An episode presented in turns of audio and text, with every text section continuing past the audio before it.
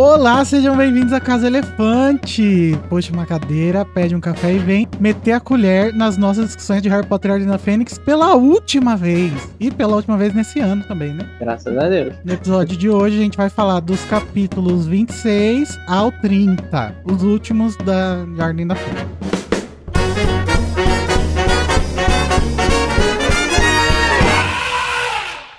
A Casa Elefante contém spoilers e conteúdo adulto, vocês já sabem. Eu sou o Igor Moreto, eu tô aqui com o Luiz Felipe E aí? e a Lari. Oi, Lari. Oi, gente. Eu tomei Regina Roca ainda. Ih, Graças a Deus. Covid de O novo. curso que eu estudei, bem, o, o filho Não. dela bem dava, dava aula no curso lá. Gente boa, gente boa. Meu filho, Não, da Regina Roca, amiga. Você não tem filha, até onde eu saiba. você não sabe. Ih, Nossa, ó, cadê uma madeira? Corta final do ano, Larissa, gente. Tem uma notícia. Não, Alguém- Para com isso. alguém mandou no, no, no, no Instagram o filho da Larissa. Daí é uma criança vestida de Snape. Larissa, tá pra acontecer. Se vocês estão assistindo isso, ouvindo isso pelo feed, saiba que isso foi gravado em live no YouTube. Se vocês quiserem ver nossas carinhas falando, é só clicar no link que tá no post do episódio, na descrição. A Rafaela falou que foi ela que mandou o negócio do, do meu filho. Eu gostaria de pedir aos meus ouvintes pra parar de falar que eu vou ter um filho. Eu não posso ter filho, gente. Eu não quero ter um filho. A Larissa ficou em choque quando eu mandei pra ela. Tem choque. É, Larissa Luiz. Malfoy, espalhem. A Clyde falou. Ô, então, eu Luiz, prefiro ser uma Ai. Malfoy do que ter um filho. Oi, fale comigo, amor. a gente né, antes pegava os comentários de todas as redes sociais, do Discord, do, do, do site, mas agora vai mudar, né? Como vai ser a partir de agora? Prestem atenção, galera, que quer mandar feedbacks, hein? Ó, preste atenção no tio, gente. É o tio. Agora a gente vai receber os comentários via e-mail e Telegram. O Telegram que é o t.me ou Grupo Elefante. Você vai dar a hashtag feedback e o seu comentário vai automaticamente já ser incluído pro Mac. E o e-mail também. O e-mail que vocês forem mandando, eu vou adicionar no Mac. Então fiquem atentos. O e-mail é acasaelefante.animagos.com.br. Então mandou comentário por, essas- por esses dois tipos de canais. Pode ficar tranquilo que eu vou incluir na pauta do Mac. E o e-mail, ele tem anti-burro. Então, se você escrever Casa Elefante, ele funciona. A não ser que você escreva, sei lá, com a testa, né? É sério isso? Aham. Claro, Ó, que não. moderno. É evoluído, né? O Iguinho, o Iguinho é mago. Amiga, Ai, não sei faz como. Isso no meu e-mail, pelo amor de Deus, que as pessoas sempre escrevem meu e-mail errado. é, Eu não sei como faz no Gmail, mas no serviço lá que a gente usa, dá- ele dá essa opção. Vamos E a então falar os moção também. apoiadores. Luiz, começa aí. Bruna Cowen, Letícia Oliveira, Isaac de Jesus Nascimento, Marcela Almeida Brasil, Daniel Francisco dos Santos, Felipe Sueiro, Flávio Pereira Cardoso, Yasmin Regina de Siqueira, Maine Maria dos Santos, Maine, Maine Maria dos Santos, Almir Pereira de Souza Filho, Gisele Oliveira, Vitor Sacramento, Marcela Fonte, Ellen Ferdinando, Tássia da Silva Costa, Marina Barra da Flon Ferreira, da, é da Flon, da Flon Ferreira, Patrícia Maria Regis, tá antes, tá aí. tá escrito errado, galera. Tudo bem. Thaís Rodrigues de Souza, Carlos Eduardo, opa, opa, Carlos Eduardo Santos, O quê? Não entendi. ai, ai, a minha cabeça trabalha de formas misteriosas. Você tá pensando nos filhos do Bolsonaro?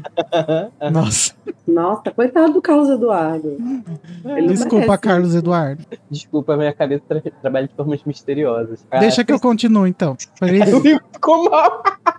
Não.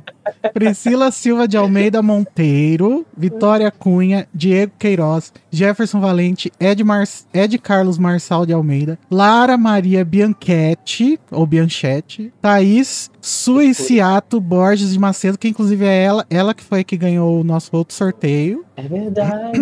Matheus Vinícius Farias, Renata Agueira Bassan, Luan Fernandes Ferraz, Maiara Reis, a Mai, Leandro José Ferreira, Rafael Roque Bittencourt de- de Castro Noboa, Aline Rocha, Gente, eu amei Souza. que o Rafael ele chama Rock Noboa, é quase Rock Balboa. Amei. Uhum. verdade. Olha como minha cabeça é misteriosa. Quando você falou de rock, olha o que a Larissa pensou. Quando falou de rock, eu pensei no rock do SBT. Mas é escrito como o rock do filme mesmo. Rocky. Ah, Mas minha cabeça trabalha de forma de pior. Continua, Lari. Aline Rocha de Souza, Souza, Ana Batista Machado, Alisson Carneiro, Cla- Clarissa Ferigolo, Amanda Vicente, Gustavo de Jesus Fernandes, Amanda Justino, Isabela Cristina de Lima Tavares, Clarice Quinello, não gosto dela, Não gosto. Thaís Santos Amorim, Suzana Vieira Erbas, Letícia Won, José Lucas da Silva e Almeida, André Luiz Cruz da Silva, Rodolfo Nascimento, Mariana Caprioli, Gilberto Soares, Eliaque Zanini, Beatriz Turella, Luciana Pitas, Laís Araújo, Jéssica Machado Justino, Daniel Barbosa Maia, Rafael Cândido e Diego José Salgueiro Barbosa de Araújo. Juliana Cop, Juliana K-pop. a Carla Maurício e a Julia Capuano. Esses é, são os do, do PicPay e do Pix. Daí tem o Dudu Eduardo Leão do Patreon. Então, ó, são 57 pessoas participando, inclu- 58 agora com a A Fabrina. gente tem 57 apoiadores. Muito obrigado mesmo. Muito obrigado. Eu Não, mas mesmo assim o Pix de ajuda, né? Muito obrigado. Acho que mesmo. vocês viram o meu chororô nas redes sociais hoje, é, mas nada disso é pra vocês, gente. Nós somos muito gratos pelo apoio de vocês. Se não fosse vocês, a gente não existiria mesmo, porque imagina só se a gente ficasse esperando um reconhecimento oficial, né? A gente já tá enterrado até agora. É, né, gente? Infelizmente, Pois é. esperando aqui o nome de Pontinho, Pontinho, Pontinho e daquela outra empresa que faz jogo e filme Pontinho, Pontinho, Pontinho. Pode falar. Agora eu não quero mais. A partir da sexta temporada a gente vai falar tudo que a gente pensa. Não vai ter. Já que a Nossa, roupa, eu já falava. já que a roupa. Ah, às vezes eu dava uma Eu sou do cortadinha. Rio. Como é que a Roku não me dá essa moral? Eu sou É, eu acho que você devia ir lá na frente da Roku. Como é que Luiz. chama a editora que a gente quer mesmo agora? A HarperCollins. HarperCollins. Vamos comprar esse direito de Harry Potter aí, gata. É, Vocês são bons, vocês fazem umas edições lindas. E o Warner? Meu sonho, meu sonho. Bora, corre aí. Warner, o jogo já tá pra sair. Meu aniversário é terça-feira. Até agora não tem uma keyzinha de, de, de Harry Potter pra gente. Pode ser Switch, pode ser computador, pode ser PS4. Só não pode ser Xbox, porque ninguém. Acho que só o Code tem, mas o Code não me importa. É, e nenhuma keyzinha pra gente experimentar o jogo. Ô Luiz, a pronúncia da palavra key que você tá falando aí é ki, Mas eu tô falando em português. kizinha. Na linguagem dos, dos, dos games. Nunca vi alguém falando key. A não É ser quando do- foi sobre a do GK, que daí era outro jeito de escrever. A GK, a GK também, cadê? Cadê meu convite pra, fa- pra farofa? Fui lá fora, era só um lixo. Era só um Será saco que a GK vai reconhecer a Casa Elefante antes da roupa? Será que a GK Rowling vai chamar a gente pra, pra farofa dele? o nosso podcast é a farofa da JK, né? É. É. é. Gente, nós vamos começar com dois áudios da Thaís Rodrigues, porque ela comentou sobre os episódios A História de Hagrid e o Natal na Enfermaria Fechada, que são capítulos que a gente não é, selecionou aqui hoje, mas que como ela mandou um áudio, ela é uma pessoa incrível, maravilhosa, a gente vai tocar. Primeiro do episódio da História do Hagrid. Tá preparada, Larissa, para reviver isso? Não, tudo bem, eu só vou guardar o nome dela aqui. Com vocês, Thaís Rodrigues. Oi, equipe da Casa Elefante Oi. e Elefanters. Aqui é a Thaís Rodrigues. Eu comecei a ouvir o podcast há poucos meses e desde então estou simplesmente viciada. Vocês se tornaram minha companhia constante de todos os cafés da manhã. Eu fico lá ouvindo as discussões de vocês, rindo sozinha enquanto eu como a minha tapioca e é maravilhoso. Vocês fazem um ótimo trabalho e vida longa a Casa Elefante. Hoje eu vim aqui para Elefante, um patrono corpóreo e defender esse capítulo injustiçado E num livro igualmente injustiçado, que é A História de Hagrid. Desde a minha primeira leitura de Ordem da Fênix, que foi uns 10 anos de idade, eu sempre senti que esse capítulo é muito tenso, num bom sentido. É, tem uma atmosfera de mistério, de segredo. De repente, depois de meses, o Hagrid voltou. Ele tá todo machucado, e demora um pouco até contar de fato o que aconteceu. E tem também a ambientação noturna, o uso da capa da invisibilidade, o gelo, não sei, mas tudo vai se somando e na minha cabeça eu consigo representar visualmente muito bem, sabe? O trio ali dentro da cabana, tentando descobrir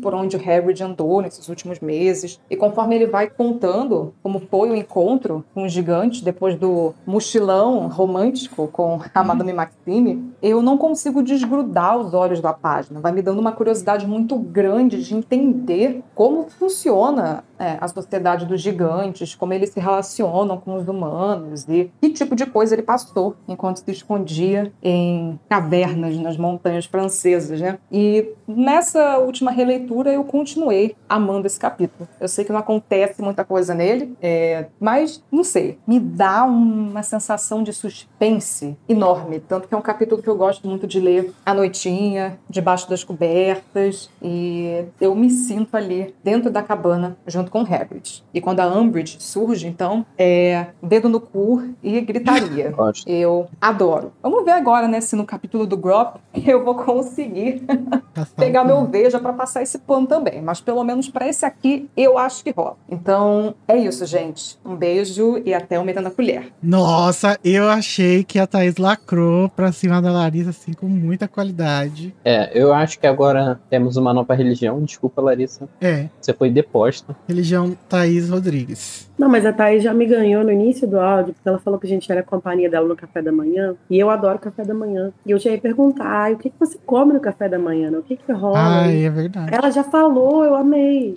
E ela come a tapioca, né? Você quer- Será que a tapioca dela é homofóbica? Não. Mostra a sua força, Brasil.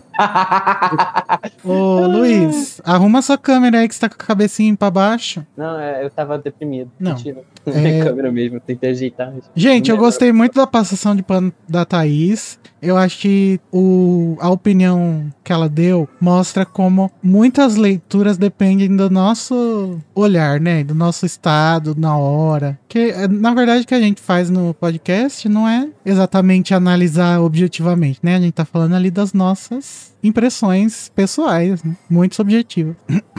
Agora temos o áudio do Natal na Enfermaria Fechada. Vamos ver o que a Thaís disse dessa vez. Oi, Elefanters, tudo bem? Hoje eu vim comentar o episódio de 117. Tá maravilhoso, perfeito. É, Carol, Larissa e Lorena arrasaram na discussão. E nesse capítulo tem uma das minhas cenas favoritas, não só desse livro, mas também de toda a saga, que é o Neville visitando os pais na enfermaria. E como psicóloga e como alguém que já trabalhou na rede pública de saúde mental, essa cena me deixa muito pensativa. É porque sempre me vem questionamento: será que os pais de Neville ficaram daquele jeito, naquela situação precária, só por causa da maldição Cruciatus? Ou será que a própria internação a longo prazo não colaborou nisso? Porque eles já estão no Sentimungos o quê? Uns 14, 15 anos? E esse é um período muito longo. É, Eles passam todo dia trancados dentro de um quarto, quase não recebem visita, ou seja, estão super isolados, são tratados como crianças pela enfermeira, não tem autonomia nem para andar no corredor direito, é, muito menos qualquer autonomia para tomar decisões sobre o corpo deles, sobre a vida deles. É,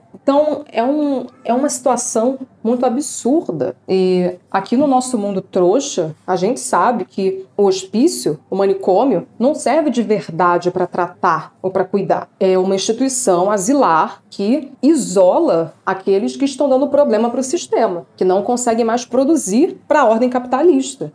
E É, é, por isso que no século XX houve todo um processo de reforma, né? É, a reforma psiquiátrica, que buscou acabar com os manicômios e criar formas de tratamento no território. Então, imagina como seria diferente se o Frank e a Alice morassem na casa deles, convivendo é, com os parentes, brincando com o filho, dando rolê por aí, tomando chazinho inglês da tarde, é, passeando, sei lá, assim, levando uma vida mais plena. Porque quem garante que dentro daquele hospital eles não estão sendo dopados com poções o tempo todo? É, não é porque o, o hospício parece bonitinho, bem cuidado, que ele não está realizando uma violação de direitos humanos, porque está privando aquelas pessoas da liberdade, né? E aqui no Brasil, inclusive, a gente tem os CAPs, que são essas instituições substitutivas ao manicômio, que buscam fazer um cuidado em liberdade e acabam mudando a vida de muita gente, porque tem pessoas que passam anos internadas e saem dali sem conseguir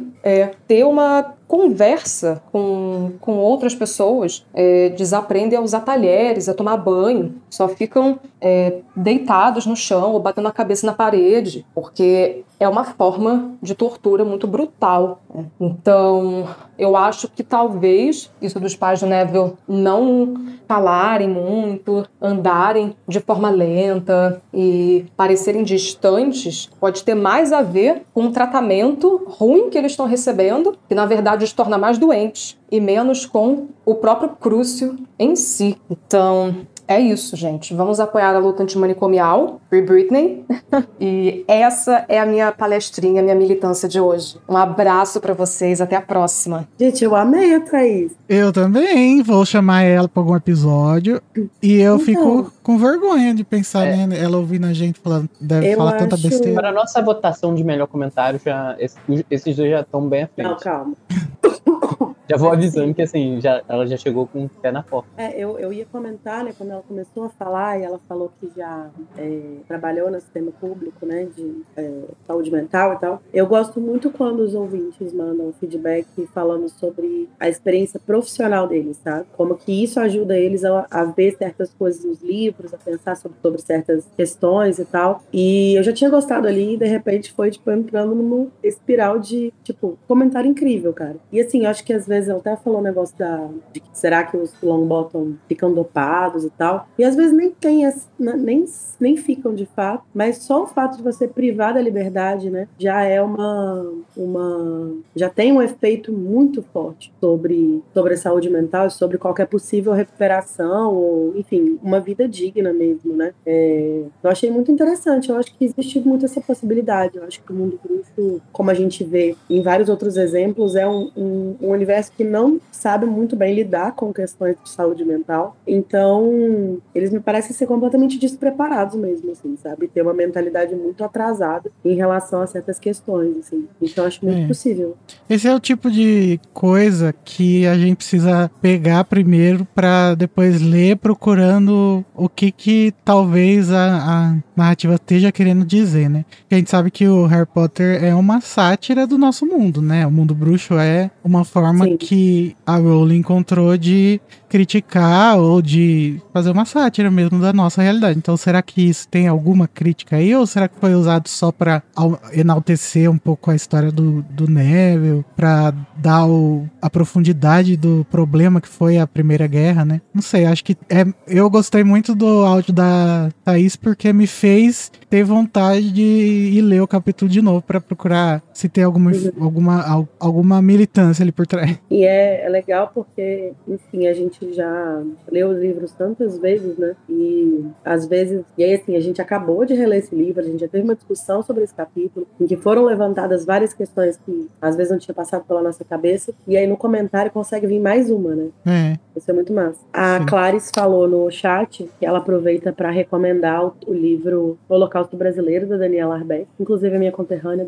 Daniela Arbeck, que é sobre os manicômios que tinham em Barbacena, né? Em Minas Gerais. Ela falou que é um livro muito pesado mas que é um livro que deveria ser lido, né? E a Fabrina também falou sobre como que a luta antimanicomial é uma pauta muito forte de direitos humanos, né? E a, a, no Brasil, atualmente, a, a, internação de alguém é exceção. Normalmente, o tratamento é realmente ambulatorial. A gente vai tocar um pouco nisso depois de novo. É, mas eu acho que essa, essa é uma, uma, um tema que me interessa muito, mas eu nunca li muito sobre. Então eu vou procurar esse livro aí que a Clarice indicou. Talvez seja a bom. Daniela Arbex é a autora daquele livro sobre a Boate também. Aquele A Noite que não, Nunca Terminou. Não, to, Toda Noite a Mesma sabendo. Noite, algo assim. Bom, é, é, o, o, que o Dudu falou no chat é, é interessante, que ela, poderíamos chamar a Thaís para comentar o perfil psicológico de Tom Riddle. É. é. E, ó, não foi Mas eu fiquei curiosa. pedindo ela não, hein? O pessoal gostou da Thaís. Eu vou deixar aqui. Vamos contratar. Eu fiquei curiosa, na verdade. Eu queria fazer essa pergunta para Thaís responder quando ela puder, onde ela puder. Se ela é psicóloga mesmo, ou se ela trabalha em outra área dentro da Ela é, ela falou. Ela falou que ela é psicóloga? Aham. Uhum. Ah, eu não, não, peguei essa parte. Eu ela falou ela como psicóloga. Ah, tá.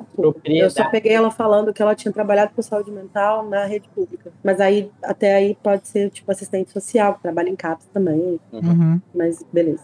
Isso tem. Ai, gente, essa questão é muito interessante, porque ela se interliga, né, com muitas outras coisas, como é, pessoas em situação de rua, é, vício, adi como, adicção, né? e como que isso que a Thaís falou, né? É, sobre como que os manicômios eram um espaço de isolar pessoas, né? Uhum. É pra guardar, né? Pra você guardar é. as pessoas que não têm função no capitalismo. E aí você não isolava só pessoas que eram diagnosticadas com problemas mentais de fato, né? Você, você isolava pessoas que fugiam da norma, né? O Foucault fala isso no livro dele, né? Da história do...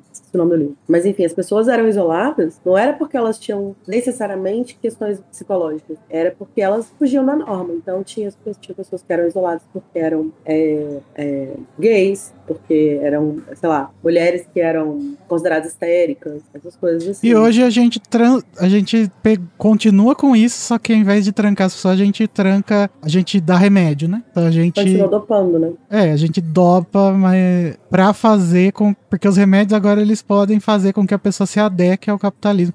No mínimo que for, né? Uhum. Então é uma, é uma discussão interessante. É, o Cadu falou que o nome do livro é Todo Dia, Mesma Noite. Lacrou, Cadu. Eu comecei a ler esse livro e não aguentei terminar nem o primeiro capítulo. Muito pesado. José Lucas falou que também é interessante falar do abuso psicológico que o Draco sofre. É, gente, a gente vai ter que passar pano pro Draco Malfoy nesse livro. Já tô me preparando. Calma, calma, deixa eu chegar. Gente, Vamos A minha, toda a Lógico. minha mão de obra, toda a minha energia, já tem um direcionamento, já, me- já me consome muito. Não, eu Sabe? pode deixar que eu tô. Vou, vou me esforçar pra ter empatia com o Dracozinho. Relaxa, Dracozão. O, Dan- o Danilo vai defender os oprimidos. Nossos direitos. Dracos não, ótimo. Não, o Danilo ficou falando que ia defender a Amber e não defendeu nenhum segundo dessa temporada. A Tami defendeu mais a Amber É. que o Danilo. A Fabrina falou outro livro, a Manicômios, Prisões e Conventos, que é da do Erin Goffman. Faz uma crítica social foda à segregação. Não, ela não falou foda, é brincadeira. Gente, já quero o perfil psicológico da Meryl Grau- Gaunt. Gente, já sei, vamos fazer um especial analisando todos os personagens da saga. Advento, Para Não, de para. falar essa palavra. Tá proibido. Eu, cancelei Eu queria revelar aqui que eu falei no grupo, vamos tentar fazer o advento. Ninguém quis fazer. você Ah, pode eu mandar o print dessa Gente, mensagem? eu sou, Porque eu sou o cara mais Não. sincero do mundo. Eu sempre vou chegar e falar, gente, advento de novo? Não, não, não. Vamos pensar em outra coisa, algo esteja saudável pra gente. Não advento, não.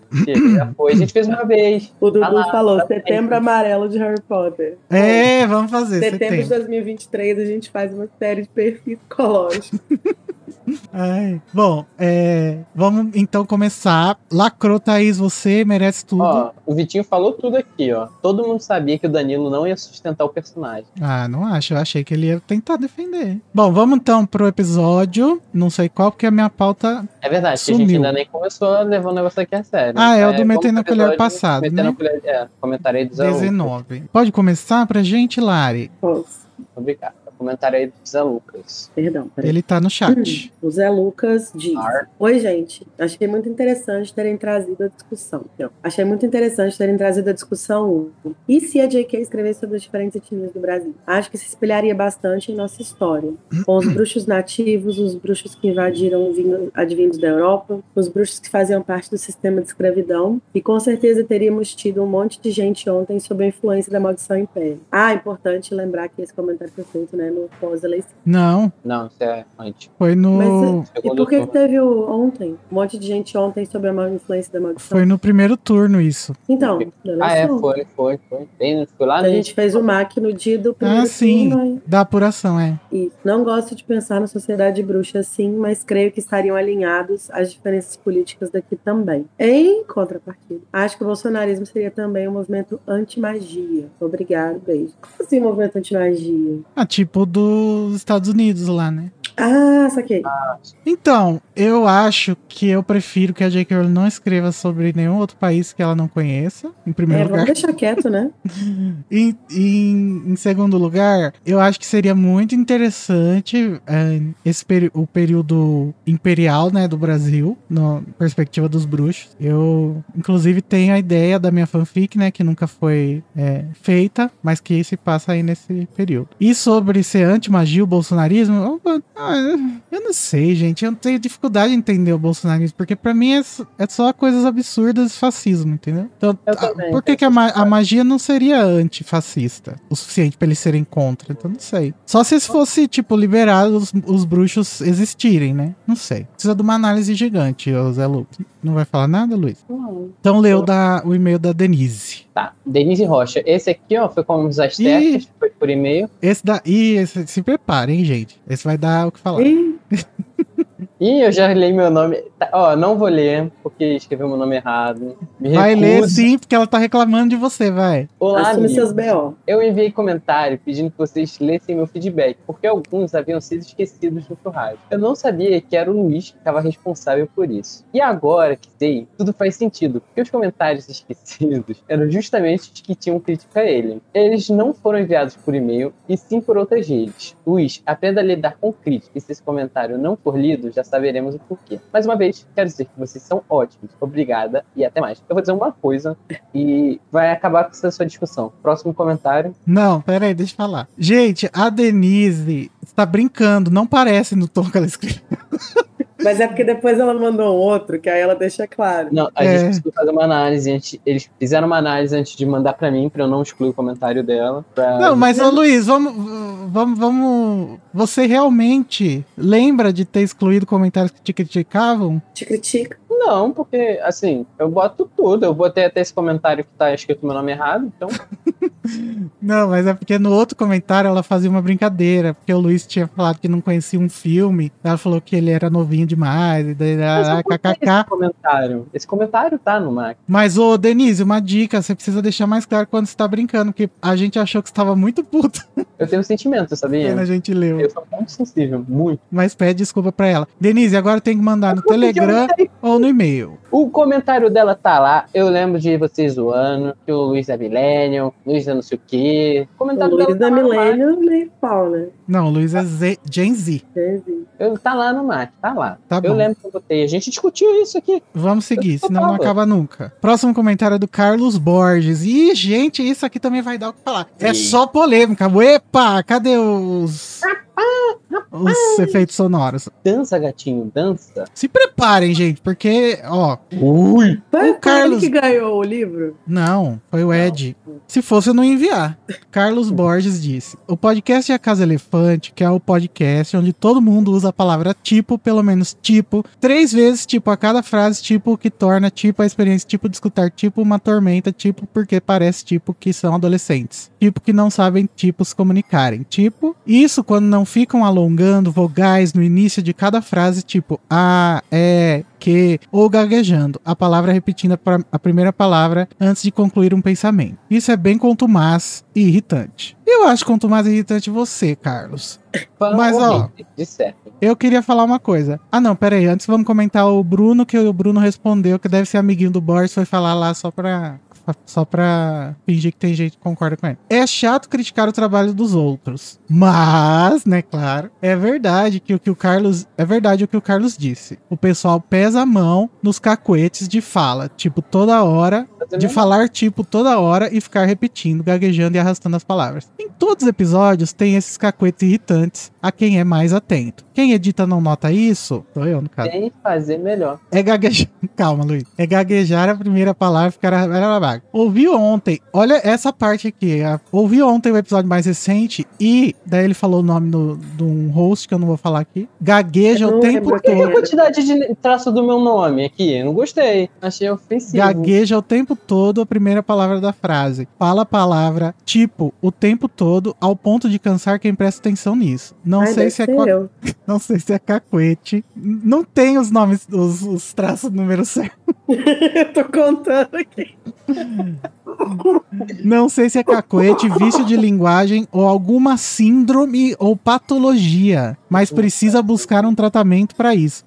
Lo- Logo depois que a gente falou sobre luta antimanicomial. Obrigado, Bruno e Carlos, lacraram. É, mas vem cá, eu acho que Mas vocês. tipo assim, Faz melhor. É, tipo, Eu, hein? eu acho que, tipo, vocês estão esperando, tipo, um podcast diferente. Um tipo de podcast diferente. Porque o nosso podcast, ele não tem um roteiro. A gente não tá falando como se fosse, tipo, ensaiado. Um livro. É, a gente tá falando, co- conversando, de fato. E às vezes a gente precisa para- dar uma parada pra pensar e falar, é. E aí o editor, que também é um ser humano, não uma máquina, passa por isso e não percebe. A pessoa fala muito tipo. Isso é uma coisa de. Pode ser até regionalismo, gente. Ou a pessoa usa a palavra tipo como vírgula, ou a pessoa usa a palavra tipo pra conseguir estruturar melhor o pensamento. Eu achei. E sem legal. contar que, Cadê a tipo liberdade assim, de fala? A gente é um povo plural, pelo amor de Deus. Se falar Não, tipo, beleza, assim, gente. é, Acontece, acho a gente que- tá conversando. Eu acho que é, isso é importante ter em mente, né? Que a gente é um podcast que é, um- é uma, uma conversa, não é um negócio ensaiado. E eu acho, pelo menos a minha percepção é, dos feedbacks que a gente recebe, é que é justamente isso que faz com que as pessoas curtam o conteúdo. Além da qualidade do conteúdo, mas o fato de que eles sentem que estão conversando com a gente. Se você sentar para conversar com uma pessoa que fala sem cacoete, sem repetir palavras, sem estender vogal, você tá conversando com uma máquina. Então, assim, se você quer Nada contra a Lia psicográfica, né? Que, tá- Nada, que ela não faz amo. isso. Mas, gente, isso é conversar com gente, isso é conversar com pessoas reais, sabe? E assim, é, eu acho que o Carlos foi bastante deselegante, mas eu acho que o Bruno cruzou uma linha, inclusive, ao falar que isso pode ser uma patologia. Sim, eu até deletei esse comentário. Isso, isso foi bem ofensivo, foi bem louco. E assim, também falar que, ah, porque parece adolescente falando. Cara, parece que não sabe quem Você já viu é, idade, sabe? amigo? Com licença. Assim, é- eu acho que é, uma, é, um, é um desrespeito à nossa trajetória individual, assim, tá? Então, enfim. É, eu ia e- dar umas carteiradas, mas eu não vou fazer. Não, eu vou falar um negócio muito sério aqui. Pode fazer lá. As Não, eu não pessoas têm duas disso, opções quando, quando se vê isso. Não gostou? Não escuta. Simples. A gente tá aqui conversando. A gente criou já, a gente não começou ontem. A gente já tem já o que? Uns dois, dois anos. Três anos. É, eu já ia contar. A gente já tá aqui há três anos fazendo esse podcast, onde a gente, a gente reconhece que a gente evoluiu, a gente procura evoluir, procura o que nossos ouvintes querem da gente, pra gente evoluir. E a gente procura ser orgânico, como a Lari falou, porque a gente tá batendo papo, são nossas impressões, são nossas vivências sobre esse livro. Se você não concorda com as nossas vivências, beleza. Você pode comentar com educação, porque a gente tá pra conversar, não pra ser atacado desnecessariamente. E se não continua não gostando, não escuta. É simples. Não, É. sem contar que assim, uma coisa é a pessoa, é a pessoa ouvir e discordar do conteúdo, né? Você tem absolutamente todo o direito de mandar um feedback falando, eu acho que o que você falou é uma grande merda. Beleza. Mas você discordar da forma como a gente fala, você tá partindo para outras questões, sabe? Que aí eu já acho que não, não tem muito Não. direito, não. Se, se você. dis- Você tem o direito, só que você faz o quê pra resolver isso? Para de ouvir. É só essa opção que tem. Eu E é- olhei aqui comentários do YouTube, tá todo mundo falando. Mano, imagina ser chato a ponto de reclamar de tipo. É, o, o que eu mais gosto do podcast é como que ele me fez ficar viciado foi justamente esse tom de conversa. Muitas vezes parecia que eu tava nessa roda de conversa. É isso, cara. É isso. Os nossos ouvintes gostam, nós estamos conversando. Mas assim, gente, eu trouxe esse podcast, esses comentários aqui, eu não ia trazer. Nem tava na pauta originalmente. Mas porque eu achei um absurdo, assim, achei muito, passou de muito limite esse final. Que ele fala que a pessoa precisa de um tratamento porque isso é uma síndrome ou patologia. Gente, vocês precisam aprender a criticar as coisas sem ficar fazendo ataque de homem, sem fazer. um- Exatamente. E ainda Gente, mais sem, sem fazer ataque preconceituoso, pelo amor de Deus. Isso é, isso é muito bizarro. Você é psiquiatra pra estar fazendo uma, uma diagnóstico? Não, nem um vida psiquiatra falaria Twitter, sabe? Por favor. Ah, vai, vai me dar Rivotril porque eu falo tipo, tipo, sabe? Que, cara? Que isso? Não, e eu vou, a partir é, de hoje, eu não vou mais trazer esses, esses negócios, esse, esses, esse tipo de comentário. Hum. Na verdade, isso nunca acontece, foi a primeira vez. Mas se acontecer de novo, eu não vou trazer, mas eu queria só que a gente botasse um pouco o pé no chão aqui, porque isso passou um pouco do limite. Eu não quero ser tratado como idiota que aceita qualquer tipo de lacração pra cima de mim e grosseria. E a gente eu vai- acho. a gente merece respeito, a gente, a gente tenta ter todo o respeito do mundo com todo mundo que nos ouve, com todo mundo que conversa com a gente. Isso, isso é completamente desnecessário. No começo até tava ok. Falar ah, que é chato que a gente fala muito tipo, tá? Eu até mandei no grupo perguntando, gente, quem. é, vamos tentar falar menos? Eu mandei no grupo do. A primeira gravação depois desse comentário. Aham. Eu, eu mandei no grupo do eu Telegram. Eu mandei, eu mandei no Telegram perguntando se se o pessoal se incomodava com isso. Eu realmente levei a sério a crítica, por mais grosseira que tenha sido o comentário. Mas aí, a partir do momento que o Bruno chegou e falou que a pessoa é, tem um problema patológico, uma síndrome que precisa de tratamento, daí agora eu já não vou mais considerar. Vou deixar, inclusive, mais tipos do que foram falados na gravação. Vou gravar os meus Duplica. próprios tipos. E a Lia vai começar a falar tipo. Ai, Tá vendo. Denise, porque eu corto e-mail? É por isso.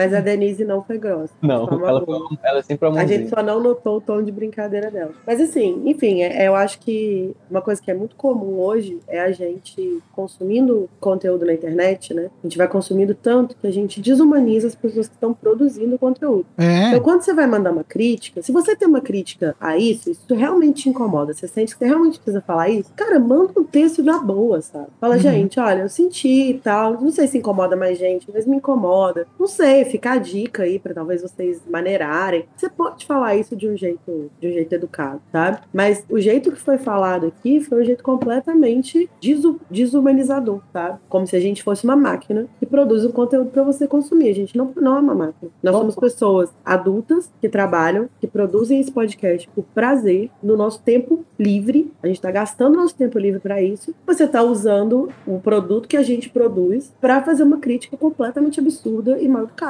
E olha só, eu não quero mais. Eu, eu, como muitas partes dos comentários também que eu faço, não vai ter mais essa palhaçada aqui. Porque eu quero respeito dos meus amigos, que aqui temos professores, gente que tá educando uma geração. Temos é, o Danilo, que é um ser especial, e temos eu. Então, eu vou cortar, acabou essa temos palhaçada. Eu tô trabalhadores, amando a defesa do Luiz. temos seres humanos, também temos E o Danilo. É tudo uma vingança. Ai, gente. É não, mas isso. é sério, eu não vou botar mais esse tipo de palhaçada aqui. Acabou. Quero respeito pros meus Tá amigos. certo. Vamos agora pros comentários que importam, que é das pessoas que gostam da gente, sabem que nós somos seres humanos. Pro episódio. Ai, gente, obrigado pro chat. Vocês estão incríveis. Eu Oh. amei a sugestão do Zé Lucas de Aham. colocar uma sucessão de tipos que vão aumentando num sussurro. Eu acho. A gente vai fazer um especial em que as pessoas só vão falar uma palavra, que é tipo, várias vezes de cinco horas. Vai ser o Adventico. É. É, mas então vamos para o capítulo 31, episódio 125, NOMs. A gente esqueceu de ler o resumo do. Ah, não, metendo claro, não, tem ainda resumo. não não. Então eu vou ler, ó. O resumo do capítulo NOMs. Harry e Hermione. Peraí, a gente faz uma. A gente tá uma hora na live, a gente não começou a ler os comentários dos capítulos aí. Bem-vindo, gato. É, gato. Harry e Hermione contam sobre Grop e a Rony. Os quintanistas fazem suas avaliações NOMs. Hagrid é demitido com direito a tiro, porrada e bomba. Minerva é atacada e deixada inconsciente. E Harry tem um sonho, barra visão, de Sirius sendo torturado por Voldemort. É, o primeiro comentário é da Maine. Olha só, ela chega discordando, mas com amor. Ela diz: Não concordo com o Code quando ele diz que o Harry foi inconsequente quando saiu da prova tranquilo. Tudo que ele podia ter feito estava feito, e o que adiantar ficar desesperado se nada poderia mudar a nota que ele tirou. Mesmo que o resultado significasse vida ou morte, a prova já estava feita, nada do que ele fizesse mudaria isso. Eu concordo, Maine, mas eu também tenho a tendência de achar estranho o Harry não se preocupar, porque eu sou uma pessoa que se preocupa até com coisas que não existem, né? A que chama-se ansiedade, toque. Oh, E ela continua. Além de também concordar que Harry nunca realmente se preocupou com o futuro acadêmico, afinal de contas, ele tem um Voldemort pra matar. um Voldemort. Acho que esse é o único futuro que ele vislumbra desde os anos 11 anos, o pobre. Ah, discordo. Eu acho que ele só passa a pensar assim no quinto, né? é, eu, eu também discordo porque, eu não sei, eu, eu tenho um pouco disso também. Quando sai de uma prova, é tipo, ah, beleza, foda-se, eu já fiz, eu não tenho o que fazer. É porque você tem é uma cabeça um pouco mais estruturada. Não, É, não. parabéns. Igor, olha o que você tá falando, Igor. Bota a mão na consciência, olha o que você acabou de falar, que eu tenho uma cabeça estruturada. Não, mais estruturada que a minha, pelo menos. Não, Ou é- talvez menos desestruturado. É. Seja do jeito certo. Mas eu super entendo isso que o Igor falou, porque eu também sou essa pessoa. Tipo, pode ser que não tenha mais nada pra eu fazer. Exceto ficar três noites acordado pensando É. naquilo.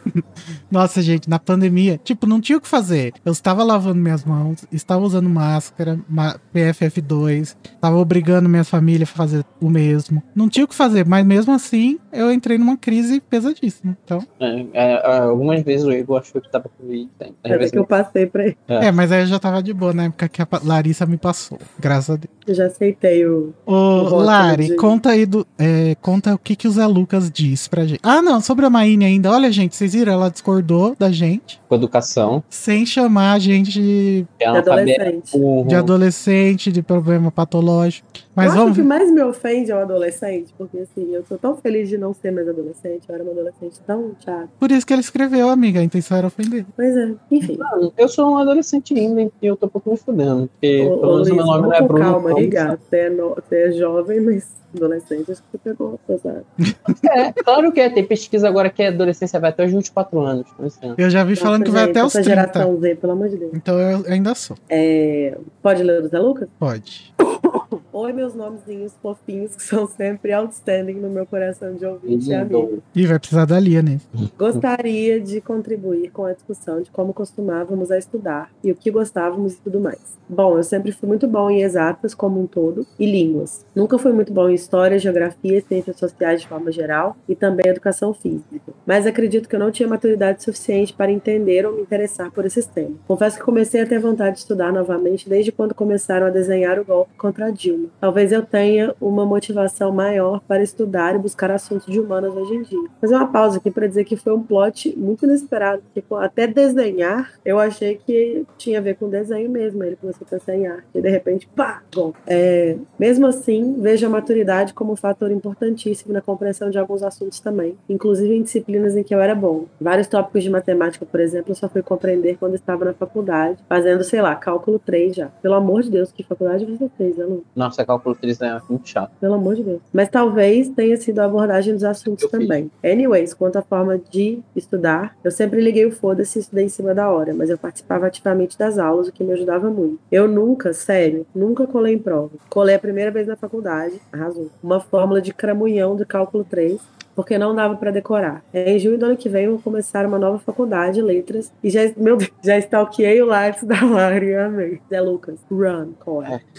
Esse finalzinho do, do e-mail me deixa meio tipo. Ele se formou em engenharia têxtil, ele disse no grupo. Então, É. cara, eu não lembro exatamente qual foi a discussão nesse episódio sobre isso, mas uma coisa que eu sinto. Eu acho que a gente talvez tenha falado sobre. Não lembro se eu tava nesse episódio, mas eu lembro de talvez a gente ter falado alguma coisa sobre novo ensino médio. Vocês lembram disso? Eu acho que teve alguma discussão sobre isso. Eu lembro, mas não sei quando foi. Ah, E eu acho que isso que o Zé Lucas falou encaixa muito nisso, né? Sobre a coisa da maturidade para compreender certas coisas. Eu sempre fui uma pessoa de humanas, sempre fui é, total de humanas, é, mas eu amava física. Era péssima em matemática, mas amava física. Mas, por exemplo, biologia era uma parada que eu odiava. Odiava, era péssimo e tal. Se eu, com 15 anos, tivesse sido oferecida a escolha de não estudar biologia, não estudar matemática, essas coisas, eu teria escolhido, com certeza. Mas a gente não pode fazer isso. A gente precisa oferecer para os adolescentes uma formação o mais ampla possível, para que a partir daquilo ali eles consigam fazer as escolhas mais acertadas para a faculdade. Mesmo quando a gente. E aí você vê, por exemplo, o caso do Zé, Lu, do Zé Lucas. Ele formou engenharia têxtil. Agora ele foi fazer letras, sabe? Tipo, as pessoas têm que poder fazer essa transição, sabe? E, e quanto mais acesso a gente tem a diferentes áreas, mais a gente consegue ter noção dessas coisas, assim, né? Tipo, do que, que pode interessar. E de também de eu poder falar, ah, eu quero fazer física, mas eu quero estudar história, cara. Tipo, sabe? A gente vai segmentando o ensino de uma forma que é quase como se a gente. é, é, a especialização que a gente vê na faculdade tivesse que ser trazida para o ensino médio também. E aí a gente gera pessoas mais despolitizadas ou pessoas de humanas que não sabem fazer conta, tipo eu, sabe? E isso é um problema.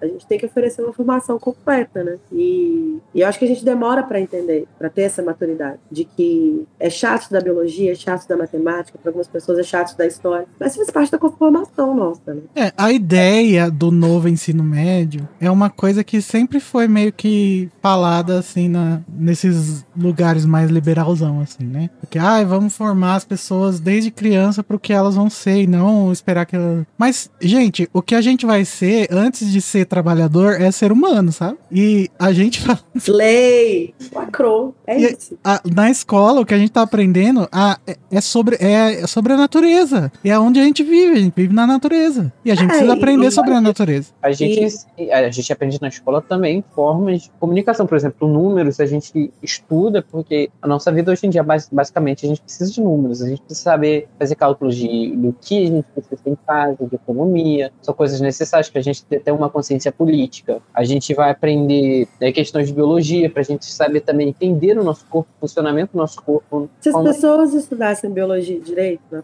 na, no ensino médio, ninguém ia estar tá tomando remédio verme para Covid, entendeu? É, né, nesses momentos a gente vê, quando a gente vê esse tipo de coisa acontecendo, quando a gente vê os absurdos da pandemia, quando a gente vê a despolitização das pessoas, a gente entende o quão importante é ter uma formação mais completa possível. Justamente por isso que o Igor falou, tipo, tudo bem, a gente entende que existem questões práticas no mundo. Então, por exemplo, você vai fazer um ensino médio técnico, por exemplo, vai fazer um curso técnico, uma coisa assim. A gente entende que isso é uma questão prática pelo mundo que a gente vive.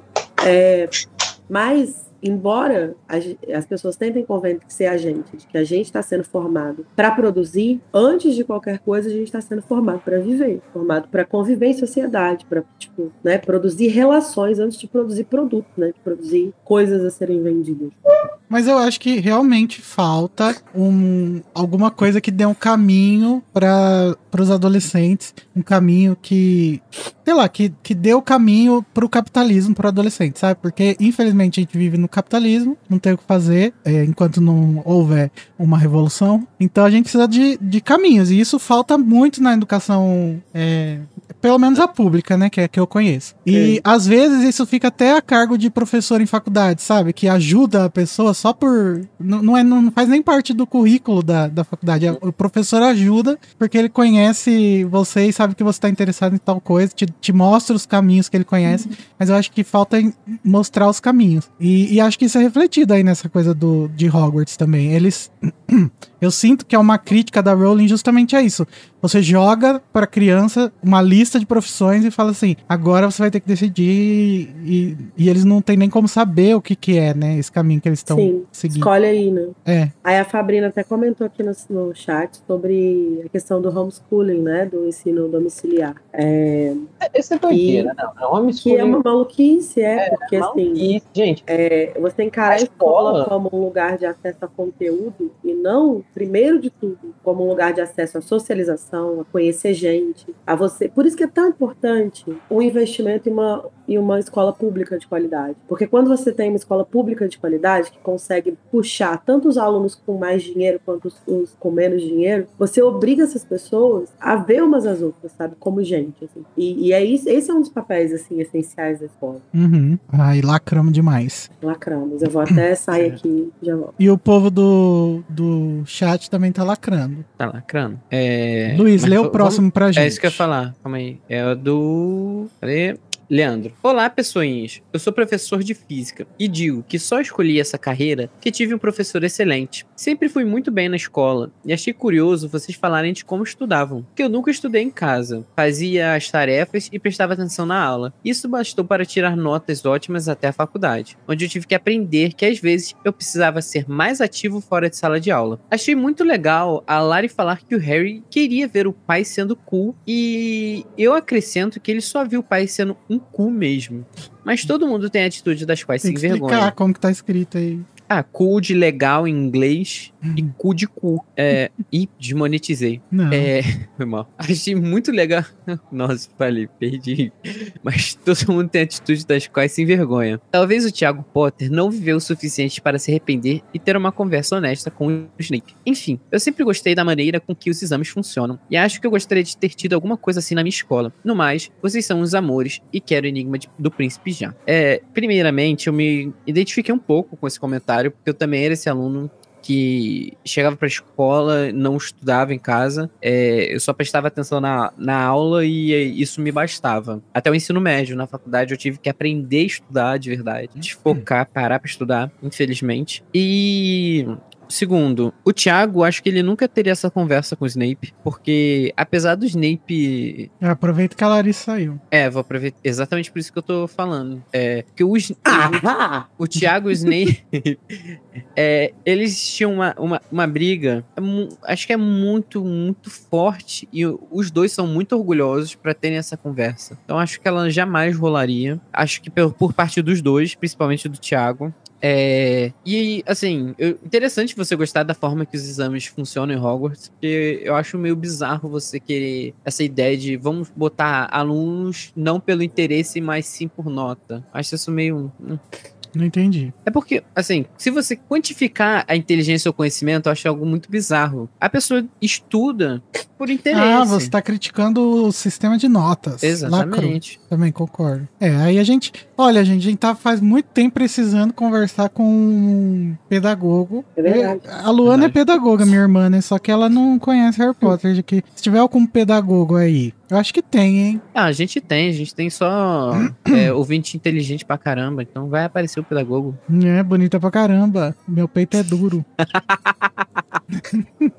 É, eu, eu, eu perdi o início da fala do Luiz, mas eu acho que eu concordo com ele. Que eu acho que essa conversa não aconteceria também, no Snape com o Thiago. Acho que pela parte dos dois. E na verdade, eu acho que talvez fosse mais fácil o Thiago ceder do que o Snape. É, porque eu entendo também, foda-se o Thiago. Mas. Eu, eu, eu, eu- essas teoriazinhas que tem de. Não é teoria, né? Mas tipo esses headcanonzinhos que rolam. Tipo, ai, quando a Lily morreu, ela estava grávida. E ela já tinha conversado com o Thiago, ela ia fazer as pazes com o Snape, ele ia ser padrinho do filho dela. Fofo, muito fofo. Na sua cabeça. Nunca ia acontecer.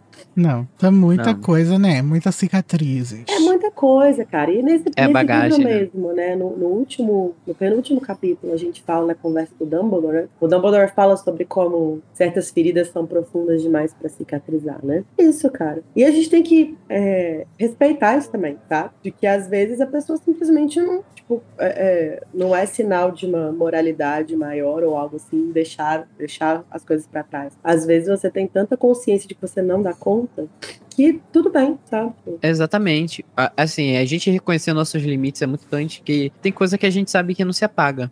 Vamos seguir. É, porque hoje, hoje vai ser longo, hoje vai ser daqueles. Olá, pessoinhas, disse o Leandro. Por que não Oi? tem sobrenome? Não, mas esse foi o que eu acabei de ler, amigo. Oi? Eu acabei de ler esse do Leandro. Ah, tá, perdão. Então vamos pra Isa da Isa. Tavares. A Isa é nossa ouvinte de longa data. Longa data. Inclusive, A sigam Isa é ela muito no presente. TikTok. Ela me segue no Instagram, gente. Vamos me seguir no Instagram, arroba bem fluiz. Sou um cara muito legal, preciso de atenção. Quero uma namorada. A Isa dá consultoria pra psicólogos, gente. Verdade. Que- Gente, o que TikTok tipo, dela é uma maravilha. Ela tá fazendo no TikTok dela lá um advento de personagem de Funko da Disney. Pra quem gosta. E ela disse o quê? Disse: Oi, gente, quase nunca envio feedbacks porque muitas vezes me sinto fora dos assuntos, sabe? Sei Bem lá. da minha vida. Talvez seja só uma noia. Acho que é noia, Isa. Mas ouvindo o episódio e vocês pediram pra compartilhar experiências educacionais. É, me arrependo agora, né? Porque a pauta ficou enorme. Fiquei refletindo em como eu era na escola. Uma chata, kkk. Bem no estilo poderíamos ter sido mortos ou pior, expulsos. É a Já fui Hermione brasileira. E como eu sempre estudei em escola pública, eu não tinha dificuldade nas matérias até chegar física. Passei no ensino médio todo colando. Não Nossa. façam isso, crianças. O que resultou em não passei no vestibular na federal. É, gata.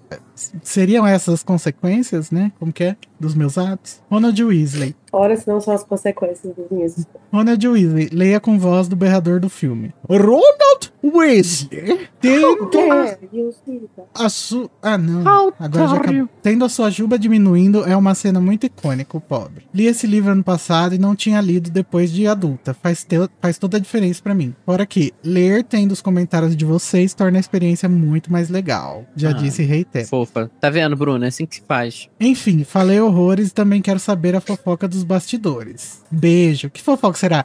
Acho que a Luísa falou alguma baixaria que eu cortei. Ah, né? É, a- sempre a que a gente falar que alguma coisa foi censurada, tiver algum apito, provavelmente ser porque a Luísa tá no episódio. É, a é Luísa, cara. alguma coisa de conotação sexual que a gente falou, caralho, Luísa, pesou. Conotação zoófila. É isso. Nossa, a Luísa vai acontece. longe. A Luísa me impressiona, Amo, cara. a é A incrível, gente que né? conhece a Luísa vê a carinha dela é fofa e quando ela simplesmente ela fala essas coisas a gente fica em choque. É, a Luísa é perfeita. A gente. Luísa é campeã de arrotos, gente. Vocês não sabem. verdade. né? Mas então, vamos pro próximo. Obrigado. A complexidade Isso. da personagem Luísa Zanderdi. Luiz, leia o resumo do capítulo Ai. De Mal a Pior, que foi o nosso episódio 126. Depois do episódio, na prova de História da Magia, Harry convence Rony, Hermione, Neville e Luna os ajudarem a arrombar o escritório de Umbridge. Monstro induz Harry a acreditar que Sirius está no departamento de mistérios Ixi. e Hermione engana Umbridge, levando a professora e Harry até a Floresta Proibida. Eita. E o primeiro feedback que temos do- desse capítulo é um áudio do Felipe Sueiro. Reizinho, meu parceiro lá de Fórmula 1. Vamos ouvir. Só um minuto, que agora que. Quem sabe faz. Quem sabe faz ao vivo, louco, meu. Ih, gente, a Tami tá no- nos comentários. Beijo pra Tami. Fala gente, tudo bom? Felipe aqui, vou fazer meu feedback do episódio 126. Pô, eu gostei muito do episódio, gente. É, apesar de ter sido curto, né? Mas é, eu vou dar esse crédito porque eu gostei muito e me fez parar pra perceber umas coisas que eu nunca tinha percebido sobre esse capítulo. Que, por exemplo, começando, né? Foi o nome do episódio, do capítulo, na verdade. Porque vocês comentaram que Lia traduziu bem diferente. Faz sentido a tradução dela, mas foi bem diferente, porque na, na original é alguma coisa relacionada a Harry nas chamas, no, na lareira, um negócio desse, né? Não me lembro direito. Enfim, só que esse de mal a pior apesar de como vocês comentaram, ele meio que entregar um pouco do capítulo, é, me fez parar pra perceber uma coisa que, tipo, não só Harry tá indo de mal a pior, mas Umbridge também. Ou seja, a gente tá vendo uma decadência aí, no mesmo capítulo e no mesmo momento do livro, é, do protagonista e, do, e da antagonista, né? Porque, na minha opinião, Umbridge, nesse livro, é, em parte, é, ela, tá, ela é muito mais antagonista de Harry do que Voldemort, porque ele só aparece no final. Então ela tá, ela tá agi- agindo contra Harry durante todo esse livro muito mais tempo do que Voldemort. Então, ao mesmo tempo que a gente vê Harry indo pro, pro pior caminho possível que vai acontecer no livro, a gente tá vendo ela também. E, e o mais interessante é que por motivos muito semelhantes e, e por atitudes muito semelhantes também.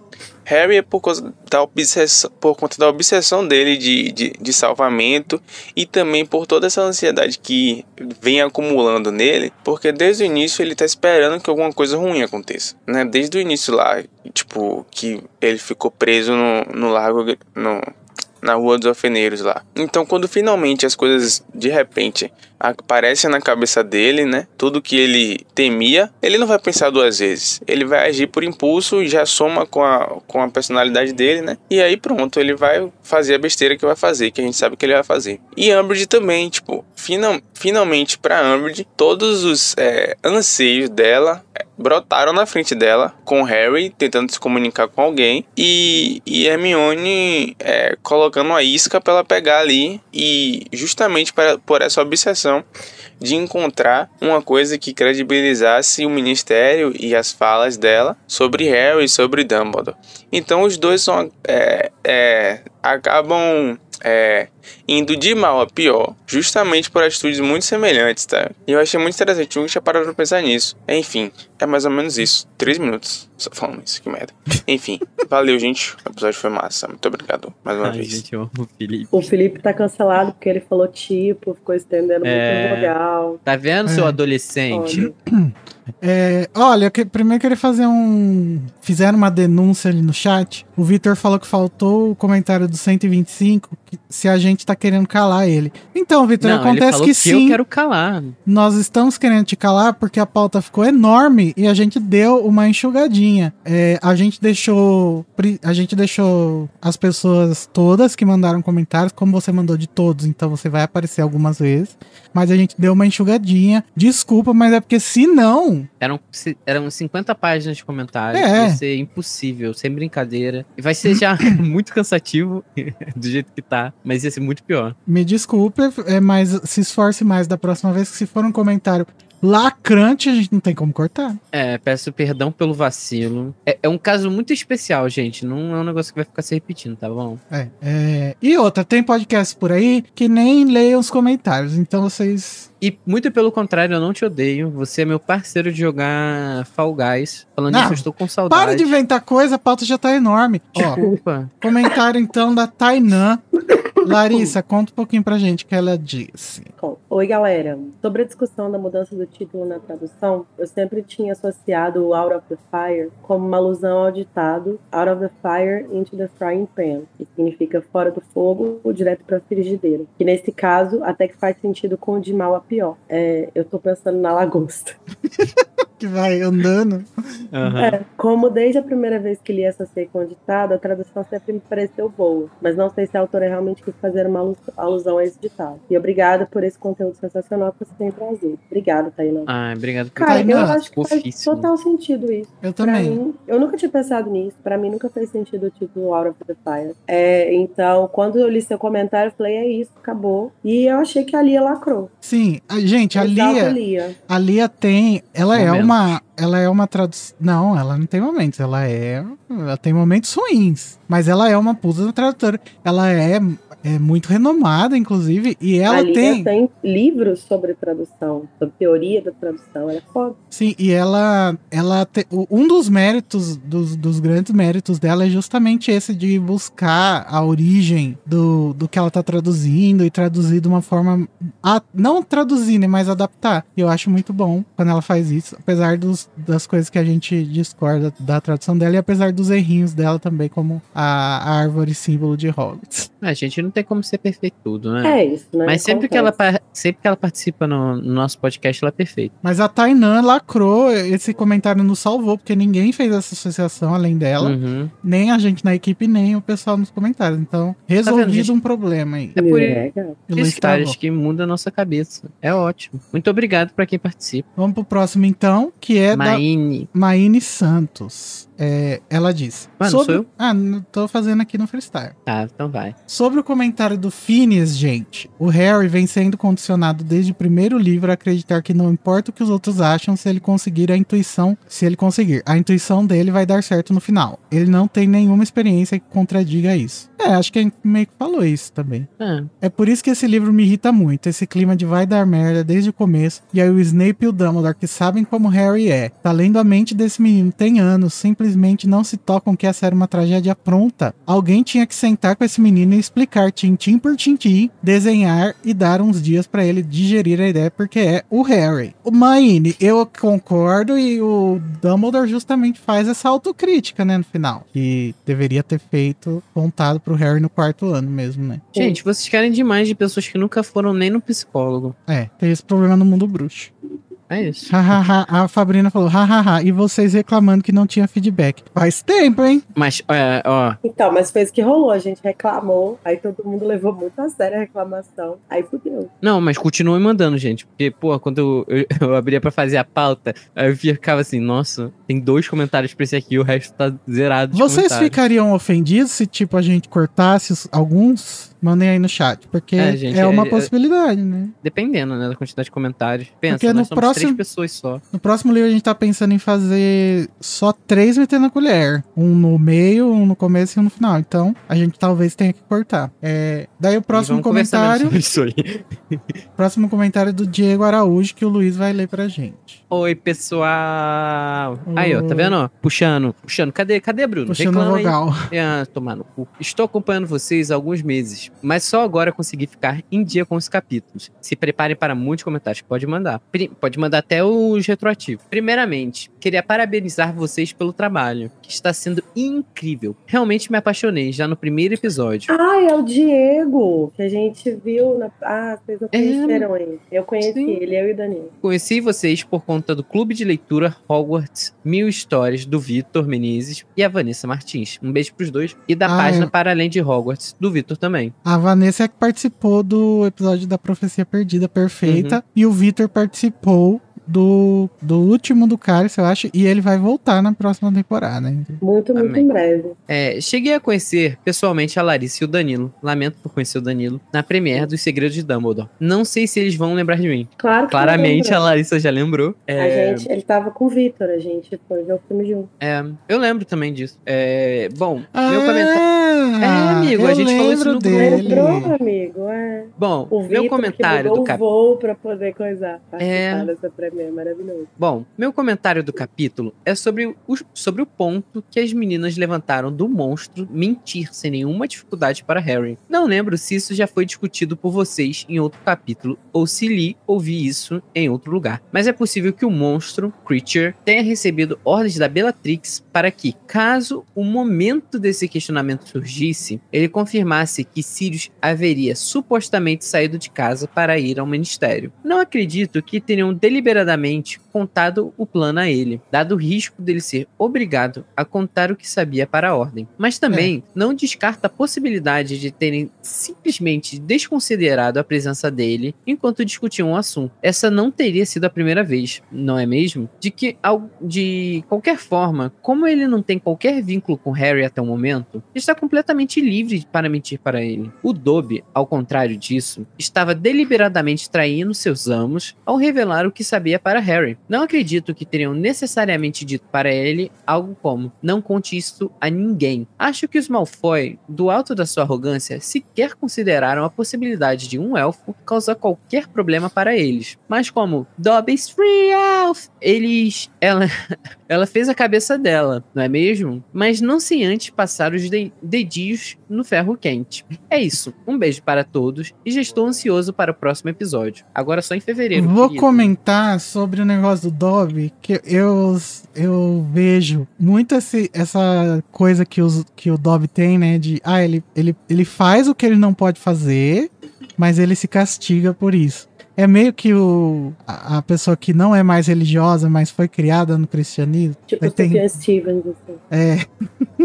e aí, tipo, se sente mal de falar certas coisas, né? Aí você pensa, meu Deus, sou gay, fudeu. É, Aham. acontece. E sobre o monstro, eu acho muito interessante esse negócio de pensar o que, que será que o monstro foi mandado fazer e o que, que será que o monstro fez por, as, por decisão própria, né? Uhum. Porque eu não acredito. Eu sou da galera da redenção, né? Então eu acredito que o monstro não tenha man- feito isso sabendo que ele ia acabar com a morte do Sirius. Mas eu também sou do, do morte aos burgueses, né? E eu acho que o Sirius merecia alguma coisa, porque ele era um filho da puta com o monstro, né? Vamos concordar, galera. Os fãs do Sirius precisam aceitar. Não, É, mas eu assim, acho é, pode falar. Lari, que eu sei que você vai falar algo inteligente. Vai. Não, eu, eu- eu realmente acho que o, o monstro recebeu essa ordem. Pra mim sempre tinha ficado implícito que tinha sido dito pra ele que ele deveria, quando, quando o Harry viesse procurar, ele deveria falar que Sirius não estava lá. É, eu também acho. É, eu também. Eu, eu, E eu sem saber, eu, né? Eu acho que o monstro não foi instruído sabendo que poderia ocasionar na morte do Sirius. Porque eu acho que ele, por mais de tudo, ele jamais querer, iria querer causar esse dano à família Black, que seria perder o Sirius também. Apesar de tudo. Afinal, Polêmico. era o amo dele. Uma terra sem a internacional. Agora, vamos para o próximo comentário do Vitinho. Tá vendo, Agora Vitinho? sim, não Vitinho, tô querendo te silenciar, eu te amo. que a Tami vai ler. A Tami não, a, a Lari. Ó, calma aí. o, o Dudu falou assim: seria, seria muito professor chato da minha parte sugerir, de repente, limite de tempo pros áudios e das palavras para os comentários escritos? Haha. Eu Não, acho não porque não gosto dos longos, né? só tentando ajudar mesmo. Não, eu, eu, eu acho que se a gente combinar que eu posso dar uma editada, de boa, sabe? E os Uhum. áudios, como são poucos, acho que não precisa não tem essa necessidade ainda. Mas É, cê- E assim, quando for assim também, o Igor às vezes bota em 1.5, que é ó, funciona muito bem. é que hoje eu esqueci de fazer isso. Eu boto mais rapidinho, né, às vezes. Uhum. Mas vamos lá pro comentário do Vitinho. Oi, meus amores. Oi, Vitinho. Oi. Vocês começaram discutindo sobre a Madame Pomfrey e o quanto ela cresce nesse capítulo por se posicionar contra a Sapa Velha e dizer que só não sai de Hogwarts por conta dos alunos. Ordem da Fênix foi o terceiro livro que eu li, sendo que a Câmara Secreta e Enigma vieram antes. Gente, vocês são loucos. e ela tá muito presente neles. Quando terminei todos e olhei em retrospecto, fiquei um pouco decepcionado no quão ela fica apagada no decorrer da história. Seria muito interessante vê-la mais, como vemos alguns outros professores de Hogwarts. É verdade. Mas é que Madame ela não é professora, né? Madame Pomfrey tinha um caso com a McGonagall. Eu Sobre acho, que era com a, eu acho que era com a professora Sprout. A Sprout? Não, a Sprout eu acho que é com a Madame Ruth. Pode ser uma, um trisal também. Então ela pode ser com a Guilhermina, Grubby Blake. Pode ser. Sobre o What If Harry, sobre o What If Harry fosse comentar com Snape sobre a visão, eu acho que com certeza Snape usaria de legilimência para saber se era verdade e iria atrás, porque no cálice ele não tinha esse entendimento, mas dessa vez ele estava ciente de que Voldemort poderia plantar memórias na cabeça do Harry. Sobre a magia de se implantar memórias, acho que essa é uma das maiores mostras do quão poderoso Voldemort é, porque sabemos que mexer com a memória é muito difícil, e Snape fala na primeira aula de oclumência que a mente não é um livro que se abre que se lê ao bel prazer. Imagina o quão difícil deve ser para criar uma memória e implantá-la na cabeça de alguém. Outra coisa interessante também são os detalhes que ele faz Harry ver. Por exemplo, o número do corredor e da estante. Quem vocês acham que passou essa informação pro Voldemort? O Broderick pode? Se sim, Bold. Se sim, em que momento? Gatas, nunca passou na minha cabeça Harry ir inteiro por Podflu para o Largo Grimmauld. Agora que vocês falaram, era simplesmente o óbvio a ser feito. Que ódio. É, é, é, primeiro eu gostaria de falar é... Ih, minha, minha cabeça deu branco. Uh, esqueci o que eu ia falar agora. Voldemort. Ah, é, sobre plantar. Caraca, Igor! Impressionante. Ué, é. É, sobre a questão de plantar memória, eu acho que deve ser algo difícil, mas também não tão difícil, porque se a gente pensar, hoje em dia, sem magia, a gente consegue, de certa forma, plantar, implantar memória na cabeça das pessoas por delírios coletivos, que é o efeito Mandela. Hoje em dia, isso é algo palpável, existe. A Mas gente- eu acho que deve Mas ser uma isso parada não é difícil, de sim, propósito. porque Não, não é de propósito vê- algumas vezes. Depende. E muitas vezes o efeito Mandela é, é, é algo que você vai, é, vai. Você vai jogar uma informação como se fosse verdade. Um grupo vai acatar, esse grupo vai repassando e aquilo vai aumentando. E todo mundo vai acreditar naquilo como se fosse uma realidade. Mas Entendeu? é, dentro do universo de Harry Potter, a, gen- a referência que a gente tem é o que o Slughorn faz, né? O Slughorn cria a memória lá e tenta é, é, fingir que aquilo ali foi verdade. E aí a gente vê que a memória que ele cria, e o Slughorn não é um bruxo qualquer, ele é um bruxo muito competente. O que a memória que ele cria é uma memória que você claramente percebe que tá sendo que foi manipulada, né? Que ela não é uma memória verdadeira. Mas vale lembrar, Lari, que é uma memória também que é muito. que era muito vívida na cabeça dele. Uma memória muito forte. Mas que diferença isso faz? Ué, tenta lembrar de um dia normal e um dia muito importante na sua vida. O que, que você vai conseguir lembrar com facilidade? Não, mas eu não tô entendendo o que é que isso se aplica ao caso do Slughorn. Por exemplo, ele lembrar daquele, daquele momento com Voldemort é um momento muito importante, muito vívido na cabeça dele. Porque foi o que o Luiz tá ele- querendo dizer é que ele consegue alterar os detalhes melhor de uma, de uma memória que ele tem fresca na cabeça, sabe? Eu acho. Então, mas Não, ele não Ao contra... É o contrário, você consegue manipular uma memória não tão fresca na cabeça, porque é uma memória que você não tem todos os fatos completos. Ah, entendi. Daí eu discordo, então. Concordo com o que eu falei. Mas eu, Ah, eu- porque no caso do Slughorn, a gente, o que a gente sabe é que ele não consegue manipular bem aquela memória, é, Uhum. né? Ela fica toda bugada e tal, tem umas coisas meio esquisitas, não sei o quê. Então eu acho que de fato é uma coisa muito difícil de se fazer. Eu acho que no caso do, do Voldemort tem uma especificidade que ele não está manipulando uma memória, ele está criando, né? Ele está É. criando uma coisa que não aconteceu. E aí eu não sei o que que isso poderia ter de diferença. é, mas eu acho que isso demonstra, assim, a grandeza do Voldemort, porque ele nunca foi lá pro ministério, né? E ele tá fazendo a imagem Com certeza. Com certeza.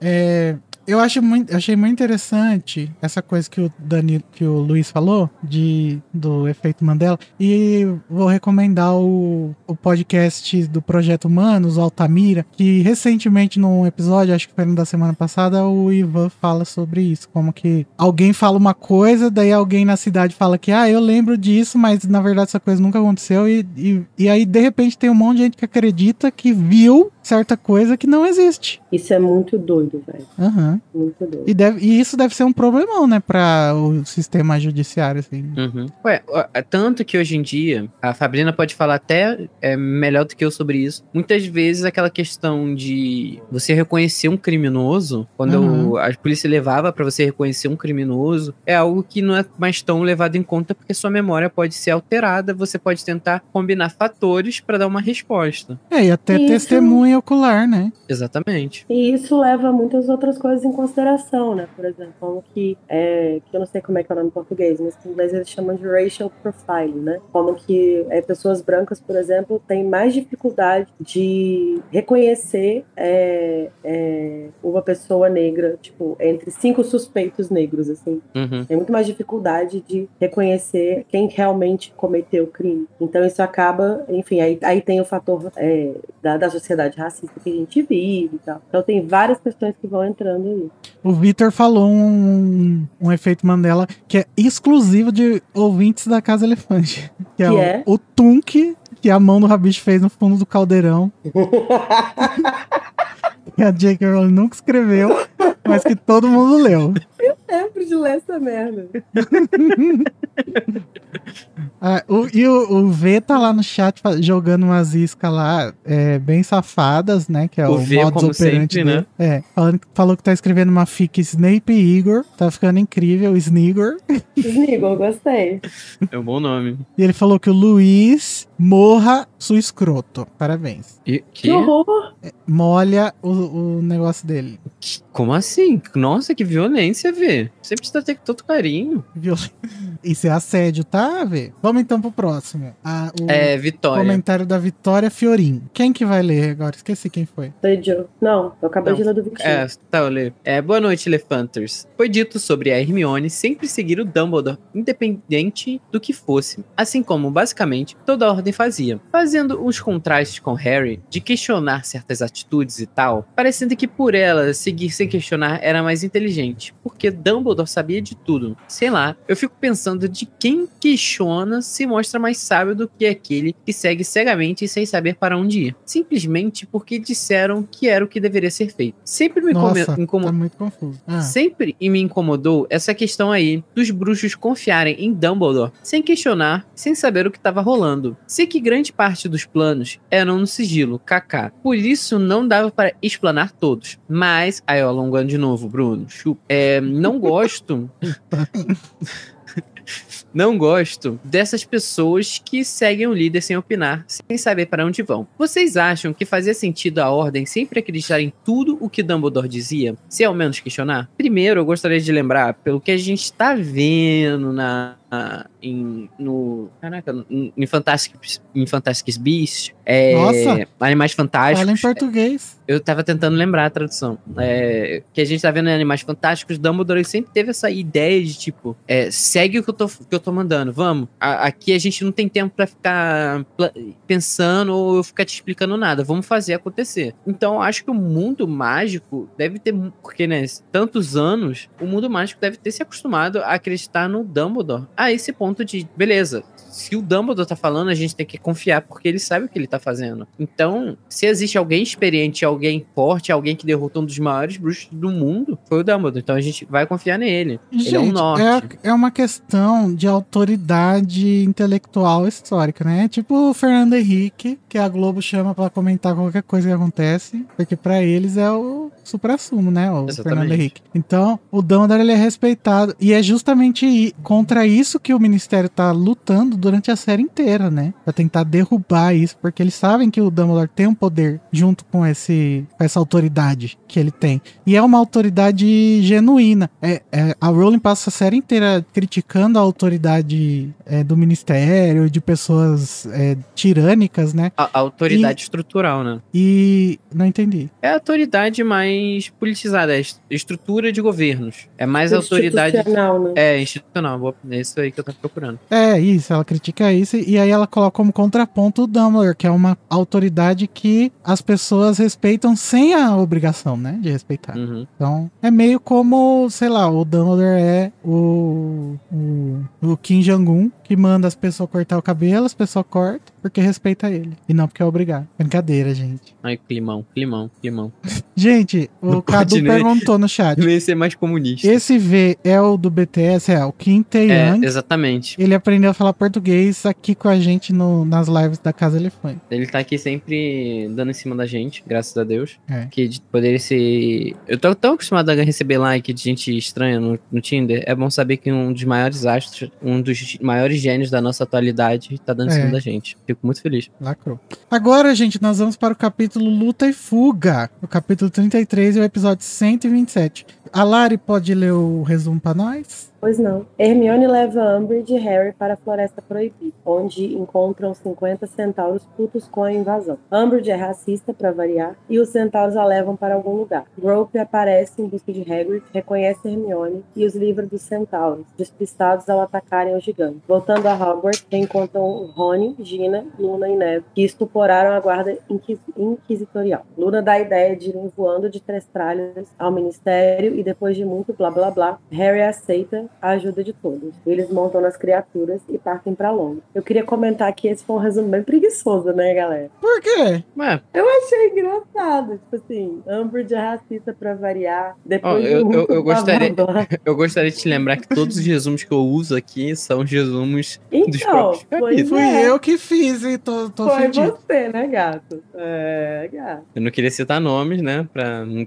não esse climão. Mas Larissa, como você falou isso pro chefe, Danilo tá te ligando. Pode olhar aí. É, Danilo já acabou de criar enquete na, Mas no grupo da Casa. Elefante. Vamos ouvir o áudio do Igor Batista. Ele mesmo chegou aí, o nosso maior fã. Será que ele teve a dizer? Vamos ver. Habla mais, Iguinho. Meu computador ele tá muito lerdo, mas Tá se vendo, Deus gente? quiser, é pra a gente vai chegar no que final. serve o, o, o PIS, o... Caraca, o PicPay. Patreon, o PicPay. Boa noite, galera da Casa Elefante, tudo bom? É, fazer o feedback aqui. Vamos lá, deixa eu pegar aqui a anotação. Primeiro, a parte que o Cody tava falando, que eu anotei aqui, que o Cody tava falando dele lembrando, tendo um efeito Mandela, do Harry falar da, da, da mão dele, né, da, da, da Umbridge torturando ele. Isso acontece em dois momentos no livro, que eu me lembro, né, que é. Não tem aquela cena do filme dele falando desculpe, professora, mas não deve contar mentiras. Mas tem no, livro 6, no Enigma do Príncipe, quando no Natal o Scringer aparece lá na, na toca e vai conversar com eles, vai. Chega pra atrapalhar o Natal, né?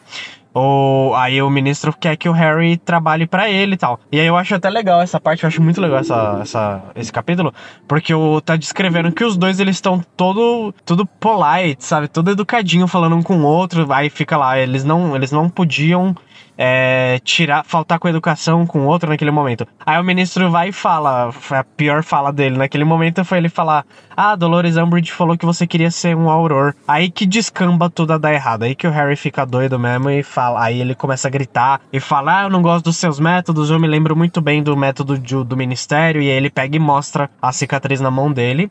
Esse é um dos momentos. E aí tem um outro momento também que aí é na relíquia, no Relíquias também, que o ministro vai ler o, o testamento do Dumbledore. E ele pergunta pro Harry se o Harry pensou sobre o que ele tinha falado. E o Harry fala: Ah, ministro, eu não sei se você se lembra o que eu falei, mas eu continuo não, não é, aderindo aos métodos do ministério. Ele pega e mostra a cicatriz de novo.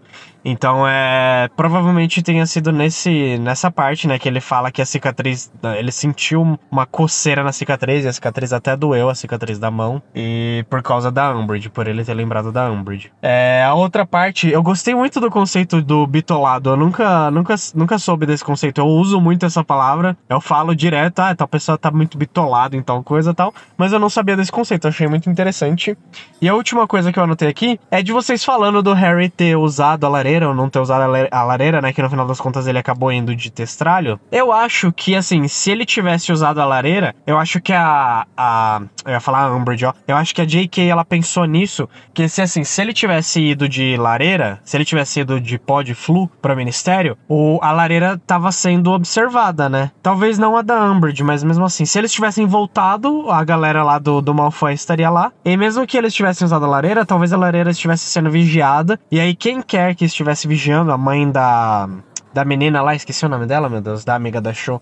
Ia alertar o ministro na hora, e aí o ministro ia correr pro, pro ministério, ia falar, ia pensar que era um ataque do Dumbledore, né? Que o Dumbledore tinha mandado as crianças atacarem, que nem ele já tava pensando. E aí ia dar tudo errado, o Voldemort não ia se revelar tal. Talvez ela tenha pensado isso, talvez ela tenha considerado isso, mas não sei também, porque, assim, é um erro muito grande eles não terem pensado na lareira, porque ele pensou na lareira para conversar com o Sirius, mas não pensou na lareira para ir salvar o Sirius, que seria o mais rápido, né? Então é muito esquisito Talvez, talvez esse seja um pano a se passar, não sei. Mas enfim, é isso, galera. É, amo todos vocês. Obrigado por esses episódios maravilhosos. É uma tristeza que tá acabando a ordem já, mas é bom que vocês vão poder dar uma descansada, né? Enfim, beijão, galera. É, isso é importante. É, Descansar. muito bom. É, bom, eu acho que eu procurei, Igor, muitos motivos na narrativa para passar esse pano que você passou, mas não consegui encontrar. É... Ixi, fodeu tudo aqui a tela. Mas, então, sei lá, não sei se eu não, não, não lembro agora para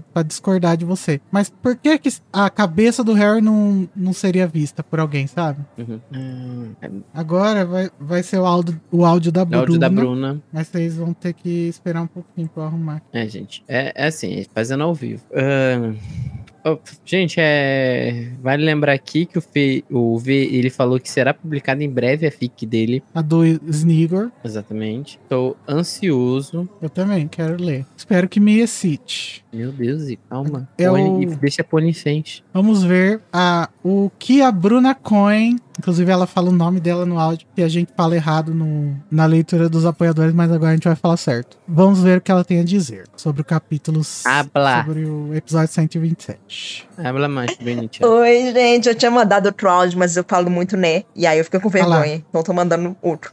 Tá vendo, Aqui, Bruno? então, meu nome é Bruna Cohen. É, vou fazer o feedback do episódio 127. E, é, gente, primeira coisa. Vocês estavam discutindo aí essa coisa da arma, se a Hermione estaria fazendo uma referência à bomba atômica, né? Ou não Hermione, mas se esse termo arma estaria fazendo essa referência. Mas, é, desde a primeira vez que eu li em português, assim que saiu o livro, eu associei esse termo arma que a Hermione usa ao termo arma que eles usam lá no início do livro, na cozinha dos Sirius, em que eles chamam a profecia de arma. Os meninos não sabem disso, que a profecia, que a arma seria a profecia, mas a gente sabe que seria é, essa profecia. Então, a Hermione, ao meu ver, ela tá aí ouvindo os adultos falando a respeito dessa arma e tudo, e aí na hora de improvisar lá e contar pra Umbridge o conto da carochinha de que teria alguma coisa na Floresta Proibida, ela usa esse termo arma em referência a essa arma que o Voldemort usaria em seu benefício, que ele roubaria, que é o que efetivamente acontece no próximo capítulo. É, morri com os 20 pinchers e com o trio de ouro, de prata, de platina de merda.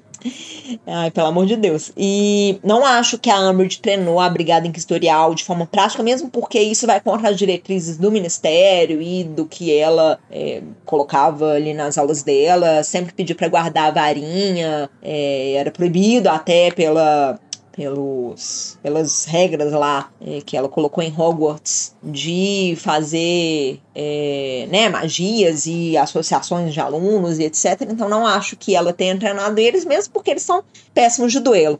E além disso, um comentário aqui que na verdade ele é meio que do próximo capítulo, mas assim, lendo esse capítulo, eu já penso muito nisso. Que eu, nossa, eu fico muito puta com o Harry. Pelo amor de Deus, ele é muito burro. Porque assim, no- se eu fosse professora dele, eu ia ficar putíssima. Porque ele mobilizou uma galera, incluindo os amigos adolescentes dele, que são menores de idade, a Ordem da Fênix quase inteira, e o Dumbledore, pra baixar lá no ministério em Londres. E acontece tudo errado, os amigos se machucam, o Rony fica lá todo grog, é, e os, os, comens, os comensais, não, né? A Ordem de Fênix é, luta com os comensais, os meninos também, todo mundo se coloca em risco. O Sirius morre, sabe? O Dumbledore tem que enfrentar o Voldemort, acontece tudo errado. E isso porque simplesmente o Harry foi incapaz de fazer direito às aulas de oclumência dele. Assim, gente, tudo bem, né? Eu amo o plot, adoro o livro, adoro a maneira como as coisas mas ele é muito burro, pelo amor de Deus.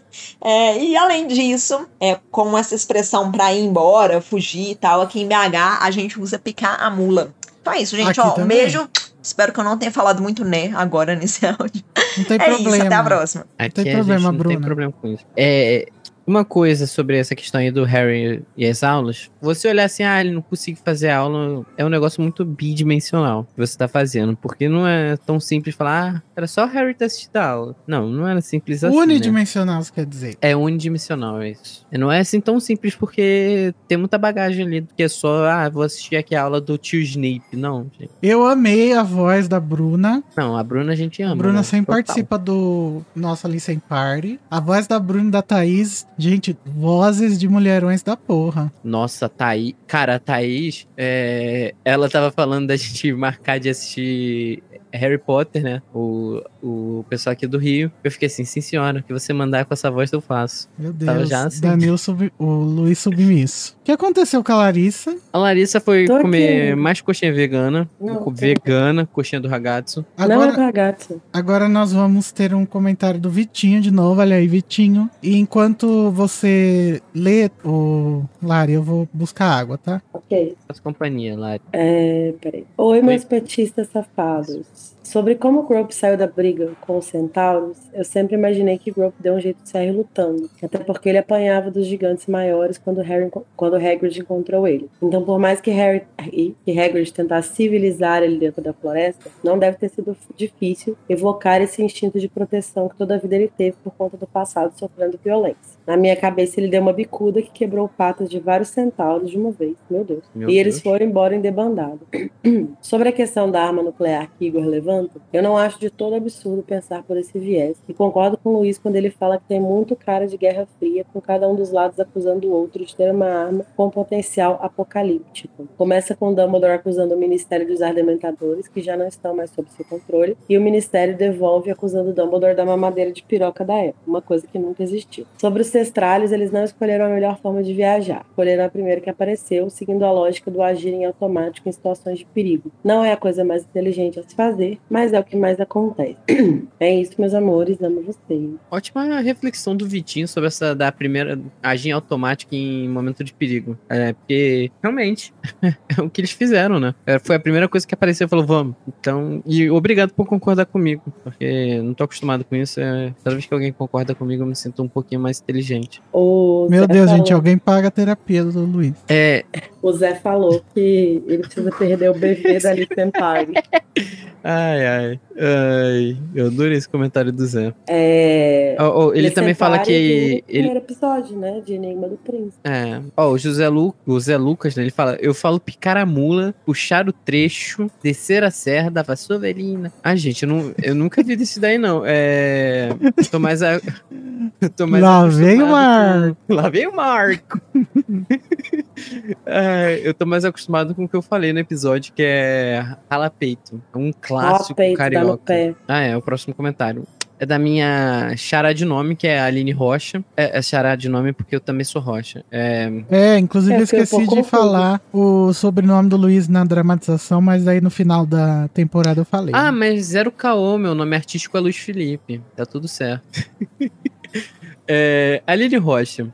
Olá, seus maravilhosos. Faz uma vida que não comento, mas deu, uma, mas deu saudade. Então vou aqui mandar um comentário curtinho. Eu nunca fui do tipo que idolatra Hermione e me irrita toda essa áurea de perfeição que parte do, fã, que parte do fandom criou para ela. Mas esse plano foi o meu favorito de todos os livros. Inclusive, achei bem sonserino da parte dela, não acham? Aprovam. E, gente, relendo, eu só fico pensando nas mil e uma alternativas que teriam para os, garotos ajudarem os Sirius em vez de, passear, de passar horas voando nos testratos. Ai, que dor. Engraçado que quando adolescente, eu nunca me questionei se eles teriam outras opções de como agir. É isso, beijos. Bom, basicamente aqui você se responde nesse comentário, né? Que engraçado que quando eu era adolescente, nunca me questionei se eles teriam outras opções. Basicamente é isso, eles também são adolescentes. É verdade. Eu acho que quando a gente lê o livro a primeira vez, é, a gente só vai, né, com, com o fluxo, assim, da história.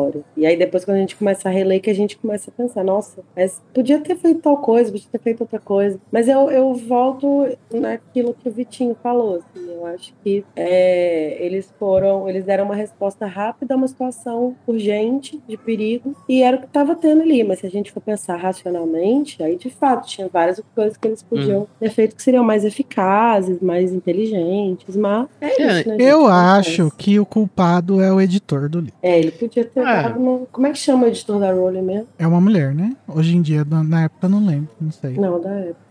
Tá, mas vamos lá. Próximo comentário é da Ah, não, é um Pimenta Moraes. Me enganei. É, Ô, não, mas Igor, peraí. você ainda tá com já volta aí na, na, na Eu sei. câmera na live. Mas ó, eu queria falar. Eu, meu sonho é que quando a Rowling morrer, a Jéssica faça que nem o Christopher Tolkien faz. Ele lançou os Histórias da Terra-média, né? Que são 12 livros que ele conta e mostra todas as versões que ele já escreveu, de tudo que ele já escreveu sobre a Terra-média, menos o Hobbit. E as mudanças, tudo, as conversas com os editores. Queria ver a Jéssica escrevendo na Ordem da Fênix, que ela mandou pro editor e falou: Não vou mudar nada, foda-se, tchau.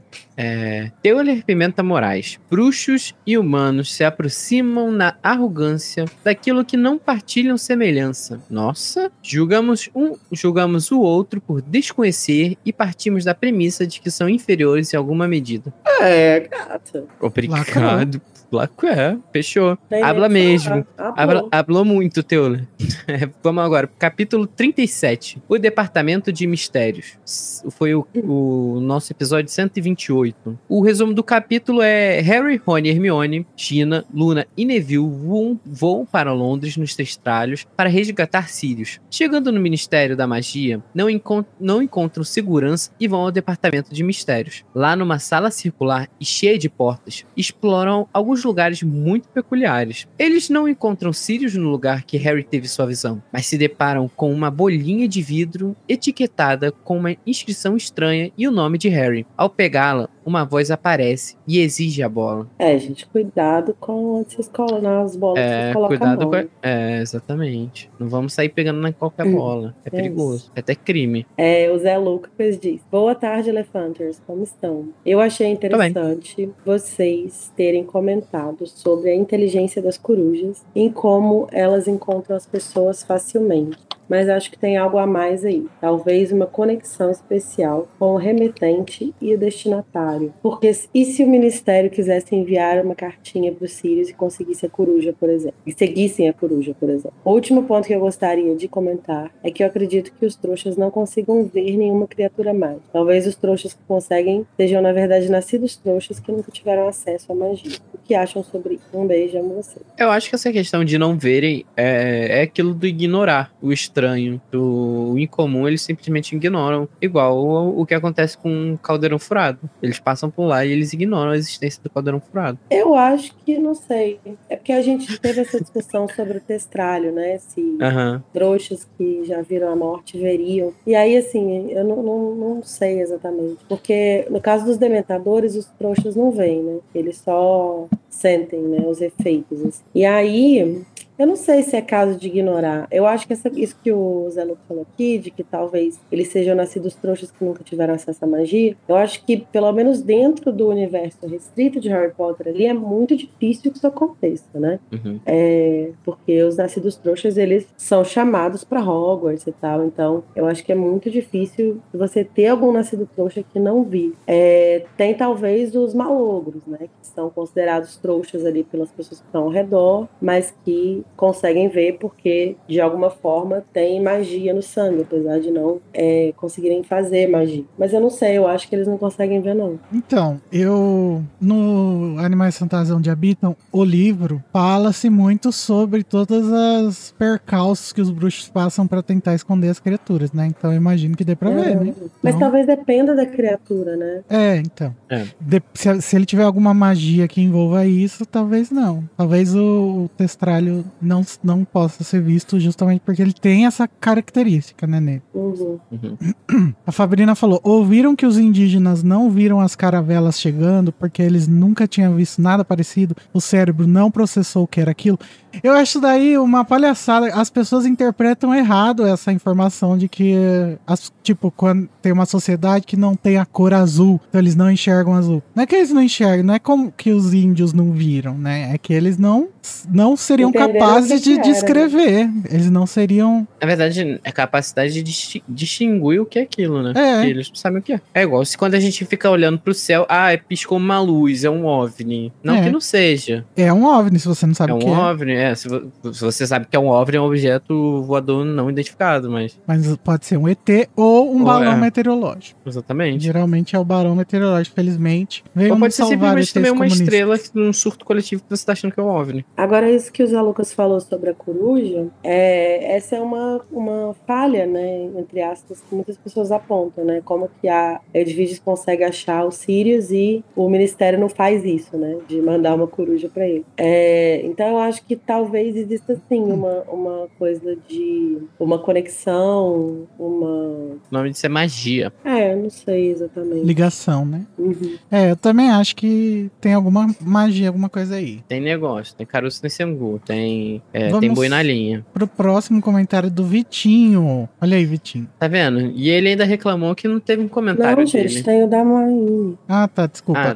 desculpa. Maína, então, do Vitinho vem depois. O Gustavo chegou e falou: Oi, lindão. Lindões, só consegui Oi, chegar é. agora. Oi, Gustavo. Tudo bem, você perdeu, sei lá, umas duas horas.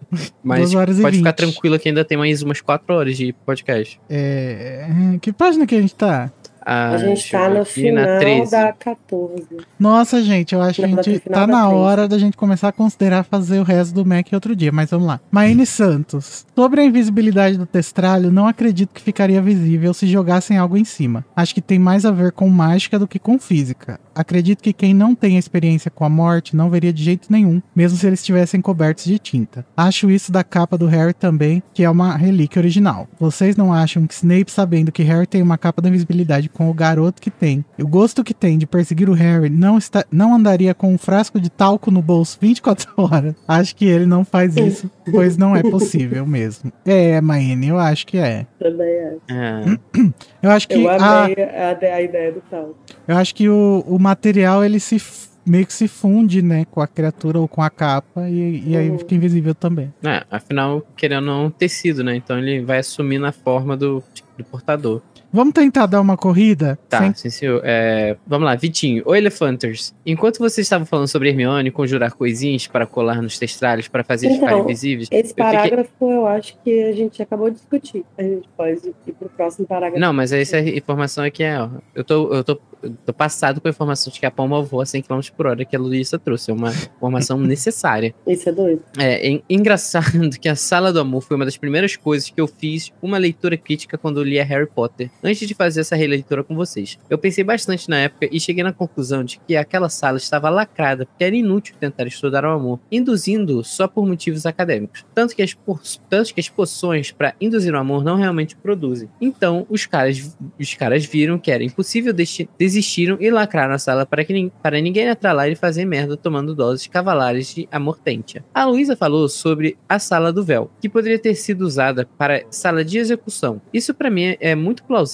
pois houve um tempo em que não existiam dementadores para dar beijos. Então, as penas capitais deveriam ser executadas ali rápido, fácil e, e nem gerar resíduos. E, e isso, eu amo esse episódio que vocês piram nas teorias de como funciona o mundo bruxo e também amo vocês. Recíproco. Obrigado, Vitinho. É, Seu comentário precisa de muito pensamento, então vamos passar pro próximo, que é da Gisele. Não, eu só queria comentar que eu acho interessante também essa ideia de que eles só desistiram de estudar. É, legal sentido também. Podiam desistir de tudo, né? Porque onde que eles vão chegar? Mas É verdade. o da Gisele é o seguinte: depois que vocês falaram que das 12 salas do departamento nós só conhecemos seis, fiquei curiosíssima com as demais. Algum palpite? Ah, gostaria que existisse alguma que estudasse a influência das palavras na magia. Qual a explicação para determinadas palavras poderem canalizar tanto poder? Qual a técnica, blá blá blá. Mas talvez isso não seja mistério para eles, kkk. E faça mais sentido existir uma sala que estude a tecnologia dos trouxas, como nós, diferente deles, construímos nossas coisas. Assim como explicamos fenômenos através de números e linguagem matemática. Me Nossa. parece bem claro que não existe a sala de estudo dos trouxas no Ministério. Deveria, poderia, seria legal. Eles acham acho que não, não, não vale a É pena. bobeira. Mas esse negócio de estudar a influência das palavras achei muito mal. É, acho que teria que, a que ver com feitiço. são em né? latim, né? Por que que É. isso é Uhum. muito legal. Sobre a sala do amor, imaginei que ela estudasse mais os efeitos colaterais mágicos desse sentimento, tipo contratos mágicos que podem ser criados através dele, como a proteção que a mãe do Harry deixou pra ele. Se fosse só pra entender o sentimento, essa sala poderia estar integrada à sala da mente e cérebro, sei lá. Ah, mas aí você tá sendo cientificista, ô Gisele, porque as pessoas acham que o amor vem do coração. Agora o que tem a ver o cu com as calças, tomar poção do amor e fazer surubão. Me ajuda a te ajudar, J.K. Rowling. Ah, gente. Tudo a ver. Tem, tem uma dose de Já amor leu Freud? Não é? Lógico que tem. O Freud diria que é só amor. Parabéns pelos episódios, estão ótimos. Escuto todos os EPs e recomendo pros amigos. Obrigada, Gisele. Obrigado. Obrigado por recomendar, é importante. Ah, inclusive a gente ficou muito feliz com o número do Spotify lá, né? Nós somos É entre verdade. os 5% mais compartilhados. Eu fiquei chocado. É Do Eu mundo. também.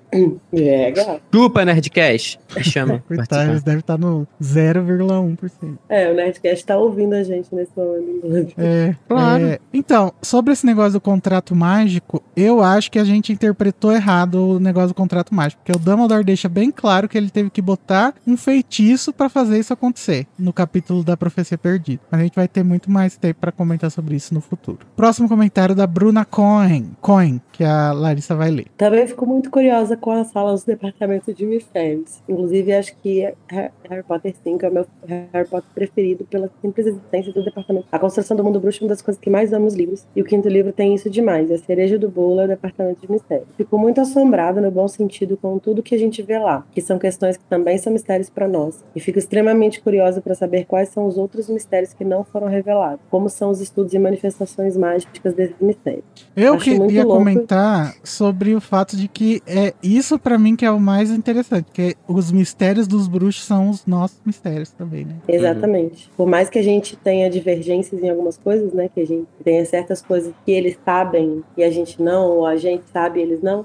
Por os- mais que é falamos se línguas os- diferentes. É, mas é, é como se os mistérios fundamentais fossem os mesmos, porque no fim das contas, bruxos ou não bruxos são todos humanos, né? Então, todos É. eles têm de alguma forma é, essa coisa em comum. assim. Todo mundo vai morrer, é isso aí. Nossa. Acho muito louco e assombroso o véu que nos dá a entender que a morte está a um passo de distância. Nossa, poético. Que basta olhar do outro lado. Mas quem se atrever a fazer isso não vai voltar para contar. Ou vai. né? Sabe aquela história do, do gato curioso morreu?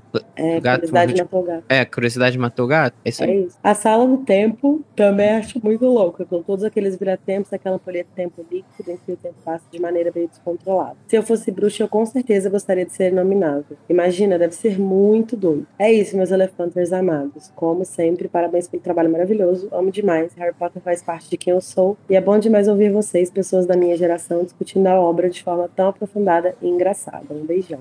Eu não me Ai, encontro nessa, obrigada. não. Poxa, Bruno, eu gosto tanto de você. Gente, Amiga. chegamos ao derradeiro momento, que é o capítulo 35, episódio 129, para Além do Véu. E além de Sirius Black morrer, foi nesse dia que o nosso papacito Luiz Inácio Lula da Silva foi eleito presidente desse país aqui. Companheiro maior de todos. Simplesmente.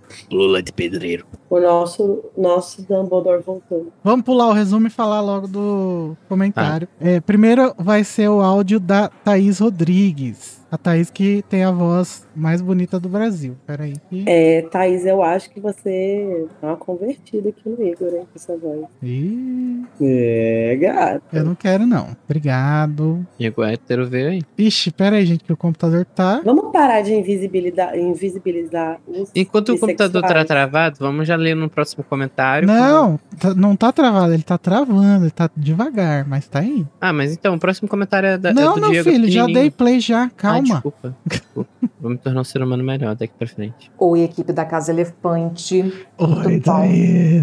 É o seguinte, eu tô em conflito com esse capítulo. Eu não sei como eu me sinto em relação à batalha no Departamento de Mistérios, porque uma parte minha acha que é muito foda, porque é a primeira vez de todo mundo ali, com exceção do Harry, claro, lutando de verdade contra as forças do Voldemort. Então tem uma sensação muito forte de, porra, shit got real. Agora começou. A merda ficou Mas, real. por outro lado, eu tenho muita dificuldade de acreditar que aquele bando de adolescente enxerido conseguiu sair vivo pra contar a história e ainda por cima não tiveram nenhum tipo de dano mais a longo prazo, né? Então a gente não sabe, por exemplo, se o Rony ele continua a ter eh, sonhos ou lembranças desconexas daquele cérebro que grudou nele. É, dá a entender também que a Hermione conseguiu se recuperar do, do feitiço que o Dolohov usou, que imagino que deve ter causado dano assim nos órgãos internos, né? Então sei lá, parece que a grande proteção deles foi, como o Code disse nos episódios, o famoso plot armor, né? Tudo bem, tal, que o departamento é um lugar fantástico, cheio de coisa, e os comensais não podiam se aventurar demais, senão ia quebrar a profecia. Mas mesmo assim, sabe? Outro comentário que eu queria fazer, completamente aleatório, simplesmente porque eu queria falar da Gina, porque a Gina é maravilhosa, é que mais cedo no livro tem um momento que o Jorge comenta,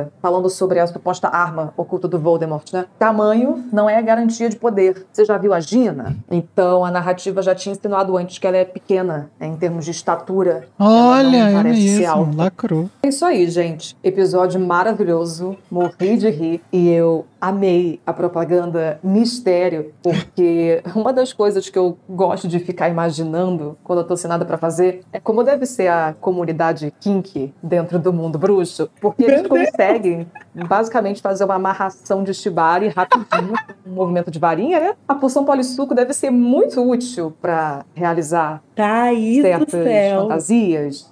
Eu tô em choque. Então, esse áudio tocou muito nos meus headcanons. Obrigada, vocês fazem tudo e um beijo. Olha Gente, as coisas eu- que eu- a Thaís pensa quando não tem nada pra fazer.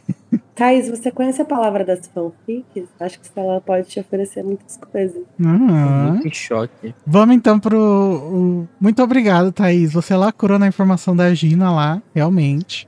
E vamos pro áudio do Diego. Pro áudio não, pro comentário do Diego de Araújo. Comentário. É, minha gente, que abertura de episódio ma- maravilhosa foi essa? Tô no minuto 8 e já estou apaixonado por este capítulo. Muito orgulhoso por fazer parte dessa bolha de Elefanters. Não podia deixar de passar aqui para deixar esse comentário. Ah, obrigado. Obrigado, Diego. Diego é o que, que a Lari conheceu, né? Mesmo, mesmo. O próximo comentário é do Vitinho. Oi, meus amores. Chorei de rir com o disclaimer da Venezuela. Este podcast contém conteúdo para la Lula. É Lula presidente, porra! Vocês falaram sobre. É, Ah, mudou de assunto. Falaram sobre Bellatrix ter escolhido Gina por ser a mais nova. Eu acredito que ela tinha esse conhecimento, porque Lúcio, imagino consequentemente o restante dos comensais, Gina é a mais conhecida do Silver, Silver Trio por causa dos eventos da Câmara Secreta. Nossa, Silver Trio é um trava-língua. É, então, não, porque a, ela era pequena mesmo. O, a Thaís revelou essa realidade pra gente. ela revelou essa revelação pra gente. O Vitinho continua. Eu não acredito que Bellatrix tenha lançado um Avada Kedavra e a explicação tá na reação de Harry a Sirius ter atravessado o véu. É, gente, eu acho que não era Avada Kedavra, porque, ué, tá, eu pra mim acho que tá super claro e é aquele gif, aquelas, aquele vídeo do Bolsonaro lá falando que não foi, conf- é, não é cientificamente Não tem comprovado. comprovação científica de que. de Não que tem comprovação científica? Não, de que não tem comprovação. Nem que tem, nem que não tem de que era Avada Kedavra, então. Você postou isso né, na. Aham. Vocês não discutiram no episódio, não sei se rolou no Discord depois da Listen Party, mas o que vocês acham que são aqueles cérebros que pegaram o Rony? É isso, o episódio, apesar de triste, foi maravilhoso. Eu acho que são cérebros mesmo, que eles mantêm vivos de alguma forma lá pra estudar. Acho que não tem muito nada além. É por- até porque tem aquela questão que a gente acabou de falar, né? Aqueles mistérios lá são todos mistérios pra gente também, né? Então não tem nada muito de magia lá. Uhum. A magia tá na representação, né, da, do, daquilo, que é o negócio do tempo, o cérebro na piscina e tal. E o próximo comentário é da Tássia. Você pode Oi, ler, Lara? Elefanters. Fiz uma pausa no meu momento sagrado, que é ouvir a Casa Elefante, para dar meu primeiro feedback aqui. Bem-vinda, Tassi. A Tássia é a ganhadora do show do Galeão, né? Não, foi o Uh. Vitinho, não foi? E a Tássia? Ah, é, ela foi do primeiro. Não. É porque eu, eu É o lembro do que. Vitinho e a Tássia como dupla no show Ah, do Galeão. é verdade. Rainha, No primeiro é o Gabriel. Ai, é verdade, eu mandei o prêmio dela. Então tá, Amo muito o trabalho de vocês. Vocês todos são maravilhosos e têm um lugar no meu coração. Hum. beijo. Mas bom, vim aqui passar um pano para Lia somente. Tenho certeza que a forma que ela traduziu os livros, alternando entre rebuscamento top e sessão da tarde feelings, também, me ajudou demais a aumentar o meu conhecimento leve. É verdade. Claro que nem sempre eu sabia o significado e também não conseguia entender pelo contexto, mas eu inventava um significado. Li os livros mais de 10 vezes cada tranquilamente, depois descobri o que significava. Vocês também abrem muito mais a minha mente. Existem as palavras crás- clássicas da Lia, para mim, como por exemplo, chorar copiosamente e chovia a cântaros, que eu simplesmente amo. Enfim, é isso. Continuem com esse trabalho maravilhoso. Amo vocês. Eu concordo e eu tenho uma memória muito específica, que eu acho que é no segundo livro, de ler pulular, o verbo pulular, que é tipo, tá cheio de alguma coisa, né? Tipo, ah, o lugar tava pululando de gente, tava lotado de gente. E eu descobri isso lendo a Câmara Secreta. É, mas é assim que a gente acrescenta nosso vocabulário, né? Vendo Uhum. palavras. Eita, porra, olha o. Ih, chegou o bot. É, gato, foi só falar de OnlyFans. É, olha aí, Thaís, a culpa é sua. Calma aí que eu tô. Ah, já, já ocultaram. É que sou muito lento. Desculpa. Mas quem ocultou? Denunciar. Pronto. Opa, Alô, gente? Oi, não tá me ouvindo? Tá, vou, vou seguir, vou seguir, vou seguir aqui. É. Da Luísa agora, né? Luísa Bagman. A Luísa Bagman, ó. Lu- Nossa.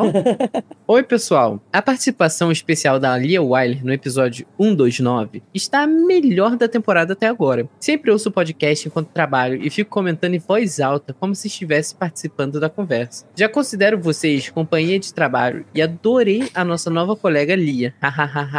Nesse episódio, realmente ficou parecendo que ela estava na rodinha de conversa, como uma das apresentadoras. Queria compartilhar uma opinião. Quando eu li Harry Potter em inglês pela primeira vez, eu achei muito difícil de entender. Já tinha lido, lido outros livros in- infantos juvenis e de fantasia em inglês antes, mas Harry Potter me pareceu ter umas palavras muito rebuscadas para um livro de criança pré-adolescente. Hoje estudo, hoje estudo publicação editorial e alguns professores falam muito sobre como Harry Potter ajudou a recriar a re- e repensar a literatura infanto-juvenil contemporânea. Talvez, se os livros tivessem sido escritos hoje, a edi- a edição teria um cuidado um pouco maior com essas palavras. Por isso achei interessante a escolha da Lia como tradutora e o uso dos barroquismos dela. Olha, É eu. o que a gente tava falando mais cedo, que o Igor tava falando mais cedo, né? O, ele, a exaltação que ele deu da Lia sobre ela ser uma, assim, ser muito renomada, ser uma grande tradutora de livro. Aham. O meu computador deu uma travada homérica aqui, não sei se tá tudo certo, mas agora parece que voltou. O áudio tá saindo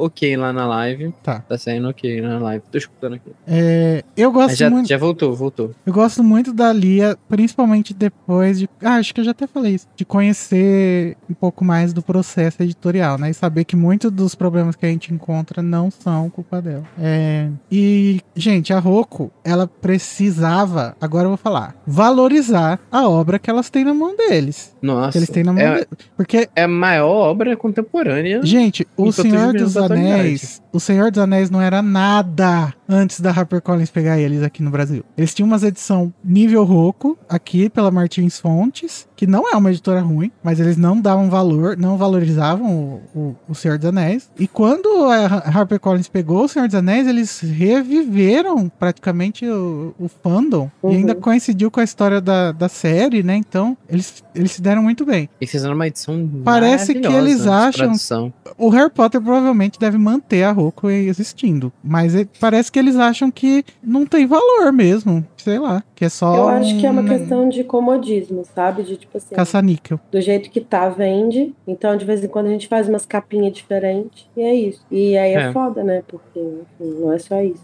né? Eu, eu, eu acho que também deve ter haver uma certa limitação da Roku, além de uma falta de vontade, né? Que é. Não, mas eles trabalham com freelance. Não precisa, de- não precisa ter gente lá dentro que não. Que, que faz, entendeu? Eu tô tentando passar um pano, Igor, só pra ver se Não eles vai passar pano pra Roku chance. Hoje não pode.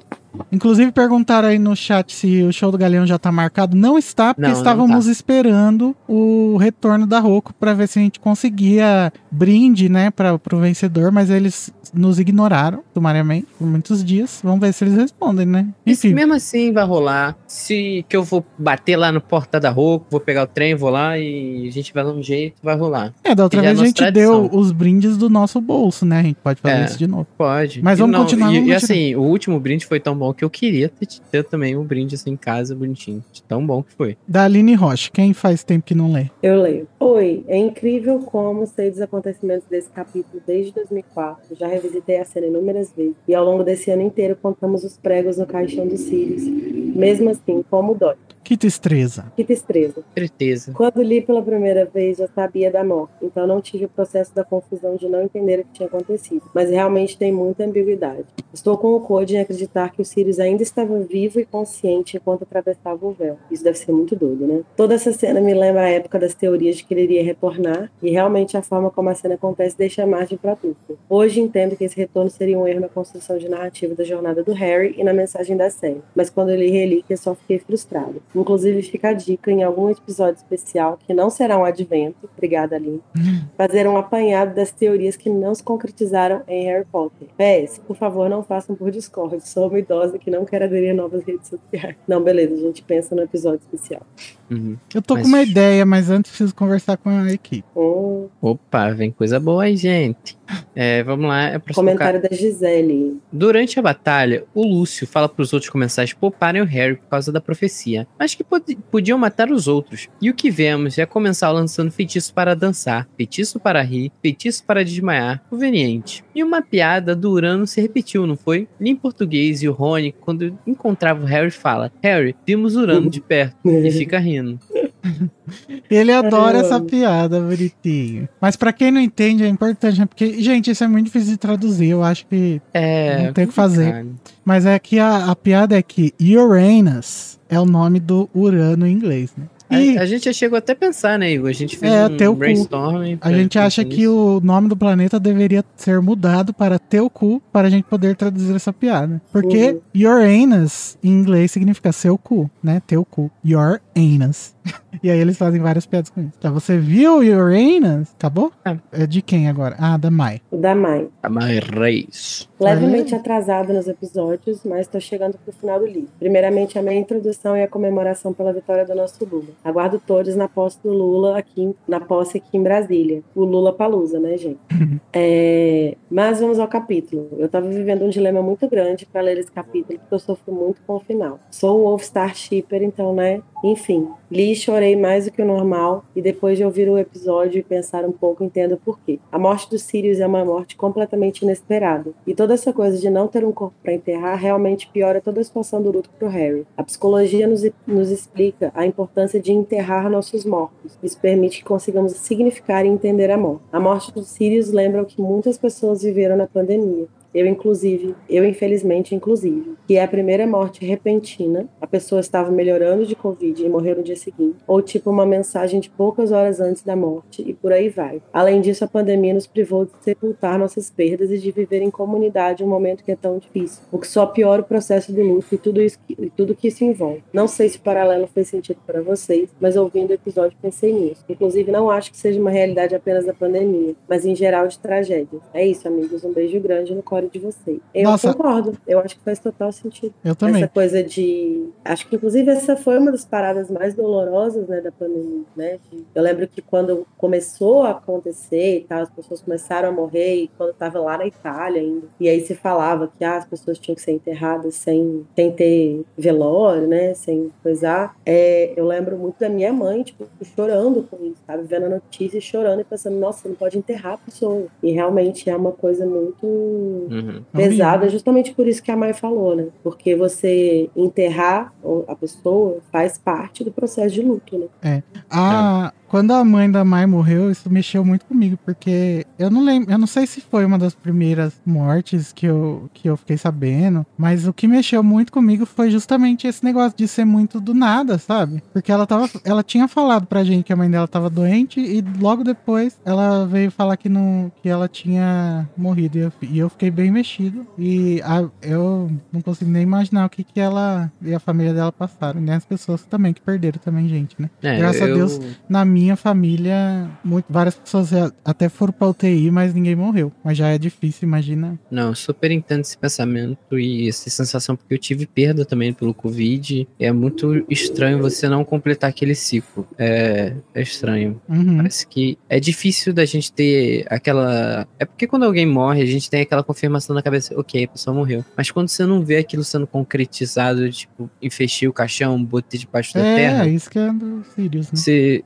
você fica tipo. Você fica até sonhando de tipo, pô, não, é só. É só é- foi um, um pensamento estranho, foi só um pesadelo. É estranho. Até você efetivar que aquilo é uma realidade. Mas vamos seguir. Obrigado, Mai. Vamos, capítulo 36. Co- Continua lendo aí que eu tô dando uma editada, ver Tá, se a gente tá. consegue terminar hoje. Capítulo É. 36. O único a quem ele temeu na vida. Que foi o nosso episódio 130. É, vamos pular o resumo, né? Por motivos Uhum. óbvios. Vamos pro primeiro comentário. Você pode ler, Lari? Posso. Obrigado. Da Suzana. Queria dizer que a Belatriz pernambucana misturada com a bruxa queca foi tudo pra mim.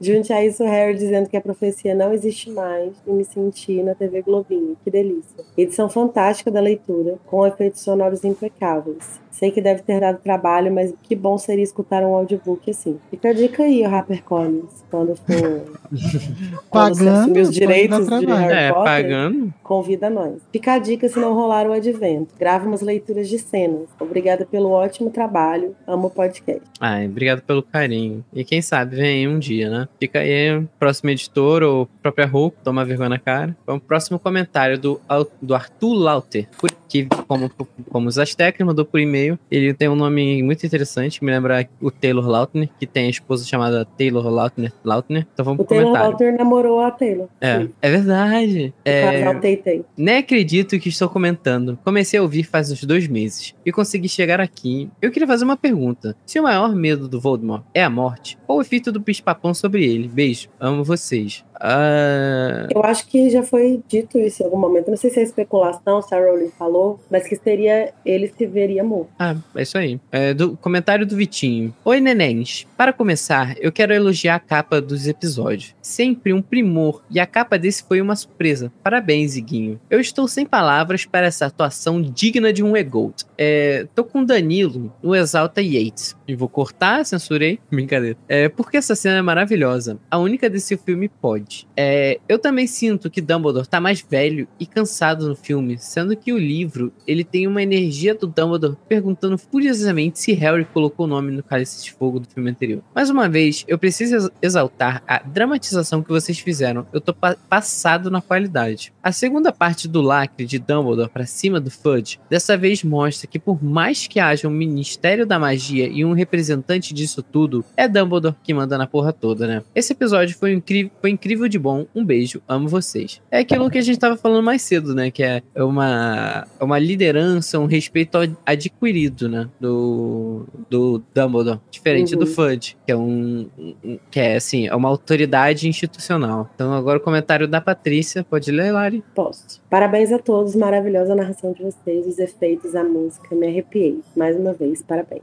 Obrigada, Patrícia. Tudo graças a Guito. Guito fazendo um trabalho mais difícil, que é a edição. E Vou tirando. Lucas também, porque o da Patrícia foi curtinho. Tá. Oi, pessoal, como estão? Primeiramente, parabéns pela encenação, foi gloriosa. Ouvi com fones de ouvido e fui transportado para dentro do ministério. Façam mais. Com relação à aparição súbita do Voldemort no átrio, eu concordo com a ideia de que ele estivesse por ali, escondendo sua presença como um bom ninja da Vila da Névoa. Até porque não faria sentido ele estar vigiando a mente do Harry o tempo todo, porque se fosse o caso, ele já saberia que a profecia tinha sido quebrada no momento em que ela tinha sido quebrada. Quanto ao Fudge, eu acredito que ele realmente tenha sido negacionista, porém manipulado por pessoas de dentro do ministério. E a propósito, qual o nome do canal que a Tami comentou, de um tal de Pedro? Eu não consegui entender. Ih, Não sei. complica. É o Ateu Informa, é só entrar lá no, na descrição do episódio que tem o link, gente. Ah. Quando a gente menciona assim. Para finalizar, eu gostei né? muito da discussão social que vocês fizeram girando em torno da estátua. Eu nunca tinha pensado nisso. Muito bom. Agora não me lembro se a estátua, se essa estátua é reconstruída ou se já fazem automaticamente aquela estátua tão pior quanto do Magic Smile. Beijos de amor. Não é mencionado. A gente não sabe, eu acho. É. Então vamos agora E- pro capítulo. Ah, vai, pode falar lá. Não, só queria comentar que eu acho que o rolê do Fudge é, é, é muito assim, não é nem, não é querer passar pano pra ele nem nada, mas eu, eu acho que o Fudge de fato é uma pessoa bem intencionada. Mas eu acho que ele foi completamente engolido ali por, a- pelo medo dele, pela insegurança dele, e por tudo aquilo que foi acontecendo ali, pelas pessoas que estavam ao redor, a Umbridge também é, alimentando ele, né, com, com fake news e tal. É, ele também estava cercado de pessoas que iam tentar também desviar o foco dele do Voldemort para botar como se fossem é, grandes especulações, uma grande mentira, um grande plot para tirar ele do poder. Então Sim. isso tudo faz muito sentido. Então é capítulo 37, A Profecia Perdida. É o nosso episódio 131. É, Iguinho, você tá com os áudios aí ou quer que lê os comentários pra você botar o áudio? Não, é o áudio de quem? Do Igor e da Thaís. Só um minutinho. Tá, então, enquanto isso, eu vou ler o. Não, não. Pera Ah, aí já que eu tá, show. Vamos ver o que o Igor tem a dizer. Oi, galera, tudo bom com vocês? Como é que vocês estão? Fazer aqui o feedback do episódio 131. É, o que eu tenho pra falar, eu quero falar sobre dois pontos que foram falados, mas eu vou falar, acho que vou falar bastante coisa até. O primeiro ponto é referente ao Dumbledore não, não querer a aula de adivinhação. Eu acho que ele não queria porque, primeiro que eu acho que ele concordava com a Minerva e até que a Hermione tinha a mesma opinião, que é uma matéria muito imprecisa, que você não pode ter certeza e não pode ditar a sua vida a partir disso. E segundo porque nunca tinha uma previsão exata, nunca tinha uma previsão real, né? E aí quando tinha, as pessoas passavam a viver a vida delas em função de evitar aquela, aquela previsão ou de realizar aquela previsão. E não era o que ele queria, tanto é que aí na ordem ele fala pro Harry diversas vezes nessa conversa que ele tem com o Harry, ele fala diversas vezes que não é o destino do Harry, que o Harry vai matar o Dumbledore, não porque é o destino dele matar o Dumbledore, sim porque é o que ele quer. E o, o desejo faz toda a diferença tal. Então eu acho que era isso que ele queria. Ele queria fugir dessa questão de o destino dita tudo, sabe? Ah, o outro ponto que eu tenho pra falar é referente a a questão do porco para o abate, do Dumbledore. da- das pessoas falarem que, cri- que o Dumbledore criou o Harry como um porco. Eu não acho que ele criou. Eu acho que assim, ele. O, o, o fato era que o Harry ia acabar morrendo, entre aspas, né? O Voldemort não ia descansar. O Dumbledore conhecia Voldemort e ele sabia que Voldemort não ia descansar enquanto ele não matasse o Harry. Então, o Voldemort, o Voldemort não, o Dumbledore pensou: eu vou treinar esse garoto, vou criar esse garoto para que ele seja capaz de destruir definitivamente o Voldemort, né? Porque assim, já que vai morrer, não tem escolha, não tem como evitar essa morte. Se ele não morrer, o Voldemort nunca vai morrer também, porque ele provavelmente o, Volde- o Dumbledore já sabia que o Harry era uma Horcrux, né?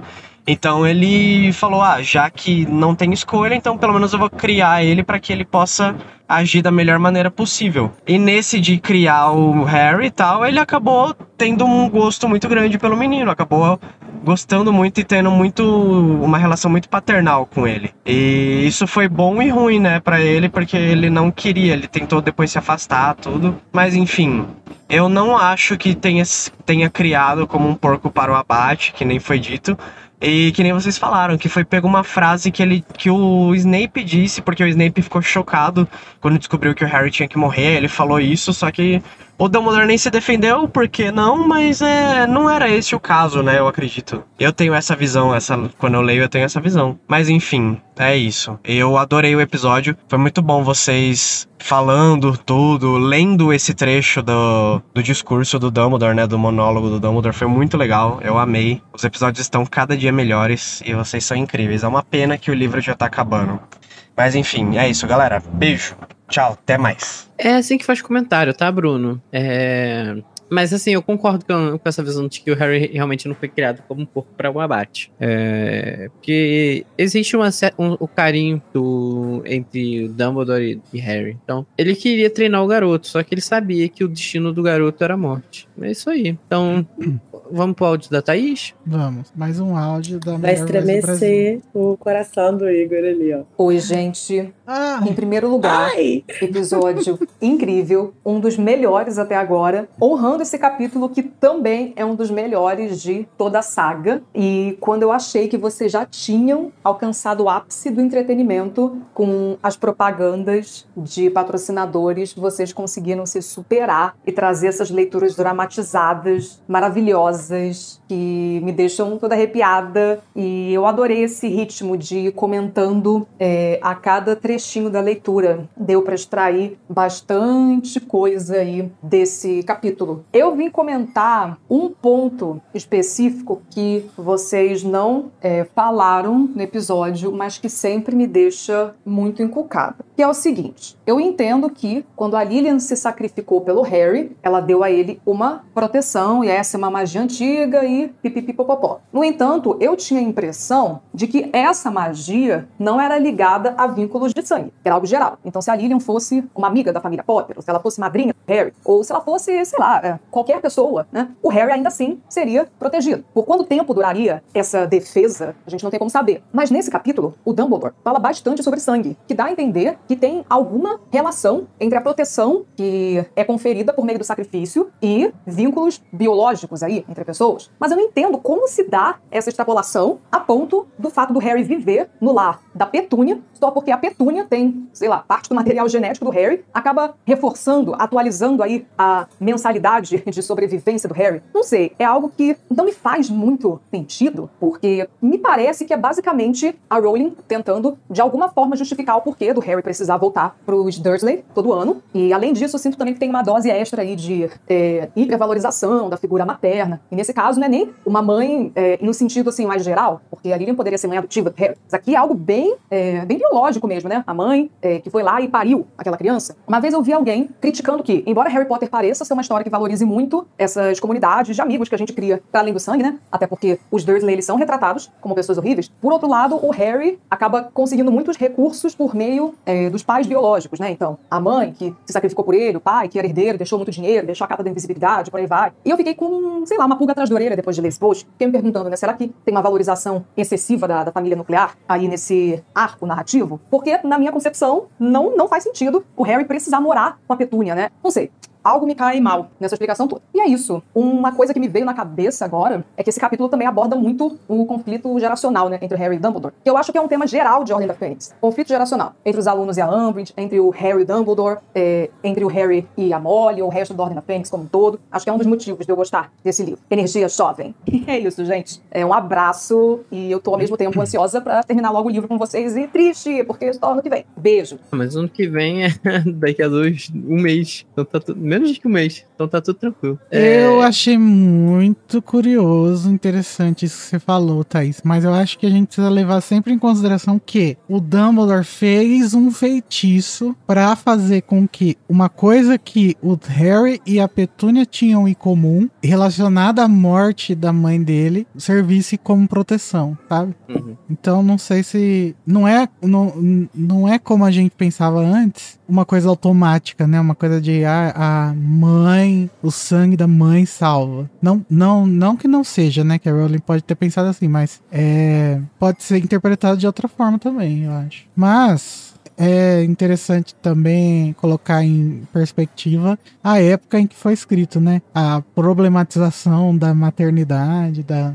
do feminismo em si. Sim. E também o, próprio feminismo da Rowling, né? Que é um feminismo que, enfim, é, o livro, esse, inclusive é uma crítica que é feita, né? Que o Harry Potter, apesar de ser um livro que se propõe a ser muito progressista e é em muitos aspectos, é, a valorização das personagens femininas também é de certa forma conservadora em alguns aspectos, né? De essa coisa da, do amor da mãe que salva e tal. E aí isso tudo tem a ver com uma questão geracional mesmo, né? Da Rowling, do, do tipo de feminismo a que ela se associa e tal, enfim. É. Ok, é, vamos para o comentário da Karine. Karine Albuquerque. Gente, vocês são cristal- cristais perfeitos demais. Que conteúdo incrível. Amei a narração, entregaram tudo. Bellatrix Sotaque agora, para mim, é ca- cânone. Sobre o capítulo em si, queria comentar que uma das coisas que mais amo Harry Potter é exatamente que o amor é, é a força mais forte que existe. E como eles quebram esse amor em camadas. Por amigos, pela família, por um lugar. Enfim, acredito que no fim de- do dia e o seu amor, acredito que no fim do dia e o seu amor pelas coisas, pessoas que fazem diferença na nossa vida. Outra coisa é que eu acho muito legal também perceber o que Harry Potter é uma história sobre construções sociais, política e etc.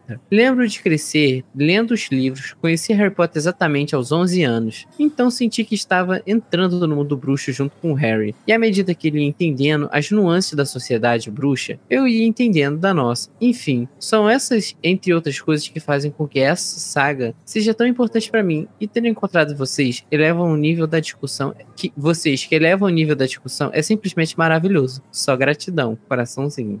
Ai, gratidão também, Karine. Mas sobre esse negócio do amor, eu quero falar mais no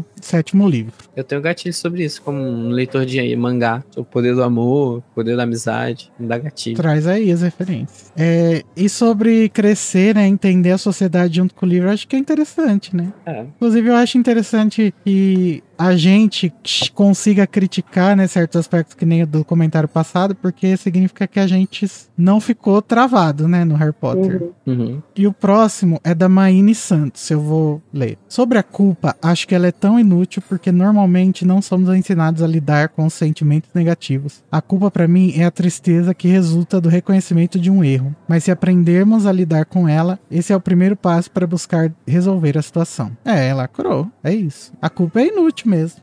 A Aline Rocha diz: Que episódio maravilhoso. Eu amei a vibe da Vanessa, já quero ela muitas vezes mais. Perfeito. A Vanessa é maravilhosa mesmo, né, gente? A gente vai chamá-la Hum. de mãe. Realmente, ler e analisar esse livro durante 2022 foi kármico. Karma is my boyfriend. E chegar a esse final com o resultado das eleições foi o encaixe perfeito, realmente. Ah, Tô gente, a gente já tinha se planejado, né? Foi perfeito até isso. pros bolsominions que a gente postou no, no, no. Olha isso, gente. Nós postamos no Instagram o jornal escrito Retorna aquele que não deve ser nomeado. Os bolsominions acharam que isso era um meme pra falar que o Lula voltou a ser presidente. Eu me sinto um pouco feliz que eles já estão começando a aceitar, né? Que ele voltou. É verdade. Mas me incomoda ver as bandeirinhas do Brasil Curtindo. curtindo o post. Toda hora o Igor manda lá no grupo.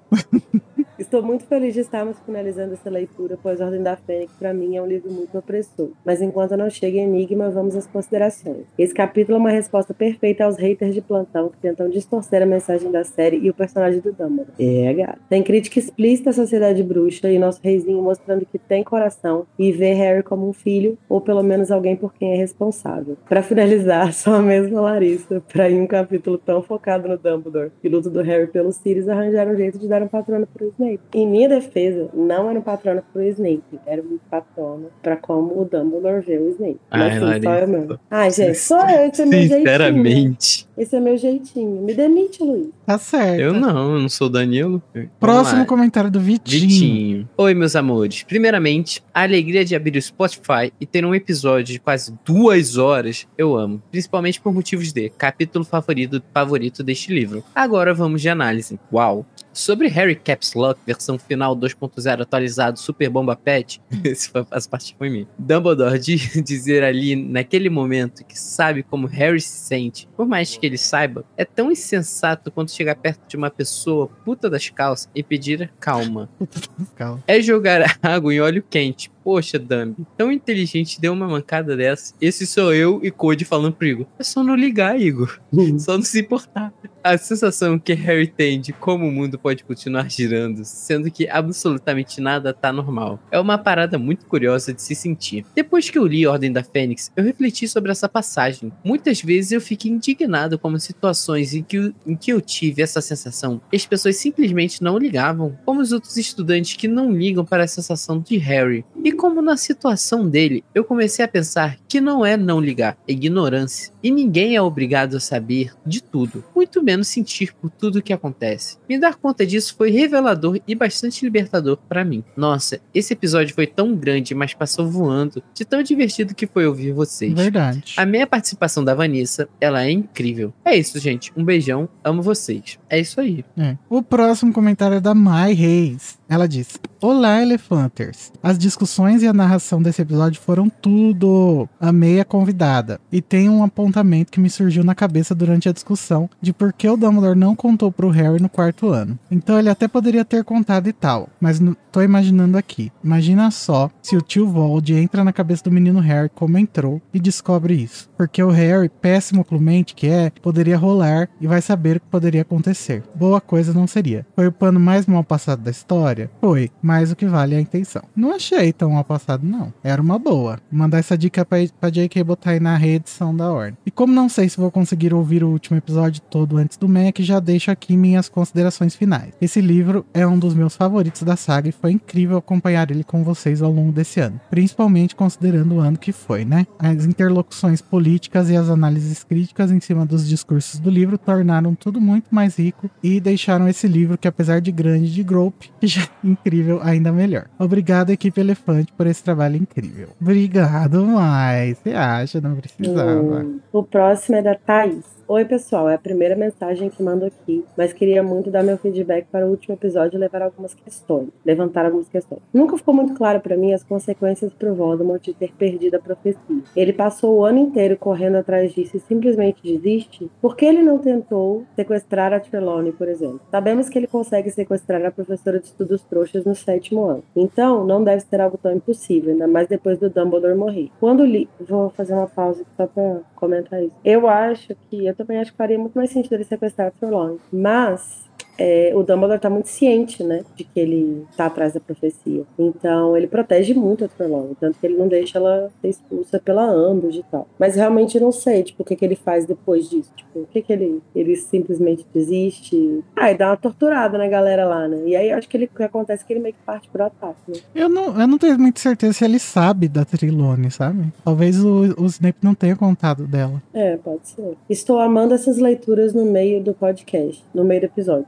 Juro que dá pra esquecer que é um podcast e vira um audiolivro. Muito massa, parabéns. Gente, eu queria dizer que eu também amei gravar essa, esse formato da gente ir lendo, pausando e comentando. E eu espero que role da gente fazer isso no próximo livro, em alguns capítulos. Na Rua da Fiação, dá, hein? Aham. eu não ia falar nada, porém. Vamos então pro próximo episódio, que é o Começa a Segunda Guerra, o The último. last one. Graças a Deus. 3 horas e 11 de Eu live. já tô sem energia, eu já tô assim. Nossa, a Lari já descarregou faz tempo. Eu já, gente, trabalhei o dia inteiro. Começa com um Porque comentário. não sou adolescente, né? E- Começa com um comentário do Vitinho. Então, gente, o Vitinho falou do pântano do Flitwick que no futuro o Hogwarts Uma História vai ter a história do pântano, certo? Quanto ao que aconteceu com Dolores, eu imagino que ela não tenha sofrido nenhum tipo de abuso físico, mas com certeza psicológico. Com os centauros descrevendo as coisas que fariam com ela a qualquer momento, inclusive eu imagino que os centauros podem não ter tanta dificuldade assim em realizar seus atos que nós humanos achamos execráveis. Ah, em realizar atos que nós humanos achamos execráveis. E achei racista, Vitinho. Mas esse é o Vitinho, né? Porque eles têm valores e podem ter uma moral diferente também. Quando o Rony faz barulho de galope na enfermaria e ela se assusta, eu achei um pouco engraçado, mas foi uma atitude bem filha da puta dele. Tá certíssimo, tem que ser filha da puta com ela. Sobre o momento em que Dumbledore foi resgatar ela, vocês acham que ele conseguiu tirar ela dos centauros na base do diálogo, da negociação, ou ele precisou usar a força? A gente sabe que o Dumbledore é o reizinho do diálogo, né? Então eu imagino que tenha sido o diálogo. Debocherry nesse capítulo é o mais gostoso do livro, porque ele tá completando, completamente poucas ideias. Eu amo. Quanto à frase de Luna, eu entendo quando as meninas falam que não concordam tanto quando ela com ela por ser idealista e tal, e até com a interpretação cética da parte mais divina da coisa. Mas isso que Luna fala e o conceito por trás do que ela diz, na minha opinião, nada mais é que uma interpretação expandida da terceira lei de Newton. Em algum momento, todas as ações que fazemos ou sofremos têm reações. Então, se dela tomar, tomaram os objetos, eles voltam. É, lacrou, achei uma, uma interpretação de exatas de literatura. É isso, gente. Foi uma de- delícia reler esse livro com vocês. Que de todos era o que eu menos gostava e agora eu gosto mais por conta das reflexões que vocês trouxeram. Nosso jeitão, né? Antecipadamente já tô com saudades e ansioso pra próxima temporada, mas não muito, já que o advento desse ano tá logo ali. Amei os anúncios dos patrocinadores, as dramatizações cada vez melhores e o jeitinho especial de cada um de vocês se expressar. São o que fazem esse podcast o meu, o meu favorito de todos os que eu ouço. Um beijão e amo vocês. É, as formas específicas da gente se expressar é falando do tipo várias vezes. Uhum. É, vamos lá. Rodolfo Júnior. Olá, Elefanters. Só vim deixar um comentário em três partes sobre o último episódio. 1. Um, quando eu vi sobre as pessoas tenderem a imaginar que os centauros atacaram Umbridge sexualmente, pensei, não tem um tom de punitivismo e misoginia nesse discurso? Afinal, a gente quer pensar que a Umbridge tenha sido atacada da pior maneira possível, pois nós a odiamos e queremos que ela pague pelo seu racismo e pelas suas torturas. Assim, ela merece o pior castigo inimaginável, que para uma mulher seria violência sexual. Se fosse outro personagem, o Voldemort, por exemplo, pensaremos nessa possibilidade? E se fosse o Crabbe ou a Bellatrix? Bom, a Bellatrix, você tá dizendo que, no caso, são as mulheres, ela, né? Mas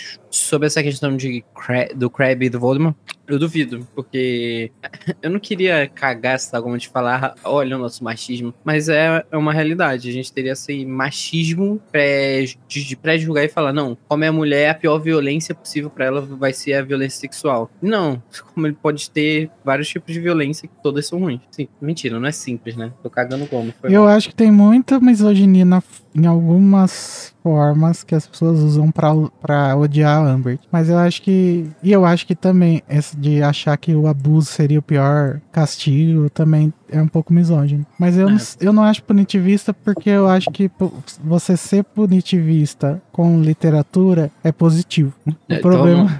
O problema é você ser punitivista na vida real. Eu acho que é uma boa forma de você expurgar esses É uma boa forma de, esca- de escapismo, né? Botar isso pra fora de uma forma que. Uhum.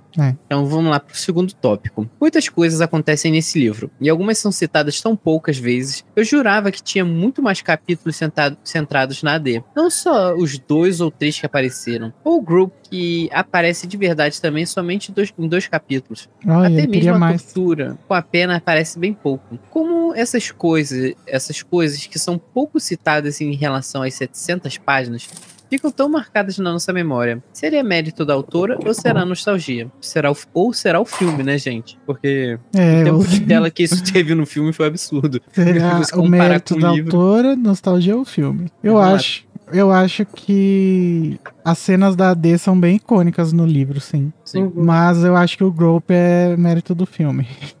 Porque Apesar ele- daquele CG horroroso, É. envelheceu muito mal. Eu acho que falta uma possibilidade aí pra explicar o grupo, que é trauma. É. Do, na- do nada a Regina Roca chegou pra live. Qual a terceira É. parte, Luiz? Eu tô amando as dramatizações. Nessa última, da conversa entre Harry e, e a Luna, os pássaros como ruído de fundo foram pra Hogwarts. Ter um tom muito mais bonito e muito mais singelo, combinando muito bem com a conversa dos personagens. O nome disso aí é Magia do Iguinho. Bom, é isso. Parabéns a todos pelo podcast e pelas análises. Espero ansiosamente pelo sexto livro, meu predileto. Boas festas. Boas festas, bom advento. Gente, eu. Muito obrigado pra todo mundo que tá elogiando, tá? Eu, eu É. amo ouvir os elogios e eu quero fazer é, mais. É, mais ceninhas no próxima temporada. É que eu tô meio triste agora, né? Porque eu fiquei esperando o computador ligar, mas tudo bem. É justificável, amigo. o, o Danilo falou aqui, no, botou comentário na- no chat. Enquete, é misoginia ou culpa dela? Ué, pode ser culpa dela e misoginia. A Então vamos lá pra mais um. É Renata. Deixa que eu leio, Luiz. Tá, vai lá. É, a Renata.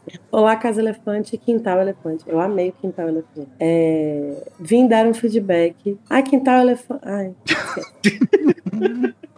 É o episódio 100. isso, é um episódio especial, verdade. Vim dar um feedback e biscoitar, porque vocês merecem muito. Sobre esse último episódio especificamente, eu fiquei muito emocionada com a leitura feita pelo Igor e pela Luísa. Eu já li muitas vezes A Ordem da Fênix, mas esse trecho nunca tinha me tocado dessa maneira. Acho que a interpretação de vocês deixou mais nítido os traços da personalidade dos dois personagens, que são bonitos demais. A Luna, no meio de todas as atitudes peculiares que ela tem, sente um respeito profundo por todas as pessoas e seres. E me parece que é esse respeito que faz com que ela consiga acessar o Harry nesse momento. E acho que é também isso que é, difere ela dos negacionistas que a gente vê na vida real. Uhum. né? E o Harry, por sua vez, tem essa característica de proteger ou defender quem está em uma situação vulnerável. E acredito que foi isso que fez com que ele baixasse a guarda para se conectar com a Luna. Cena linda, leitura linda, já é um dos meus episódios favoritos. Quero É, exaltar também. eu queria exaltar a Luísa, que realmente ela precisou de nenhuma direção. Ela atuou muito bem nas falas. Ela passou. um- Ela e Luísa passou o que tem eu um leio jeitinho mesmo. de falar Gostei. muito Luna mesmo também. É.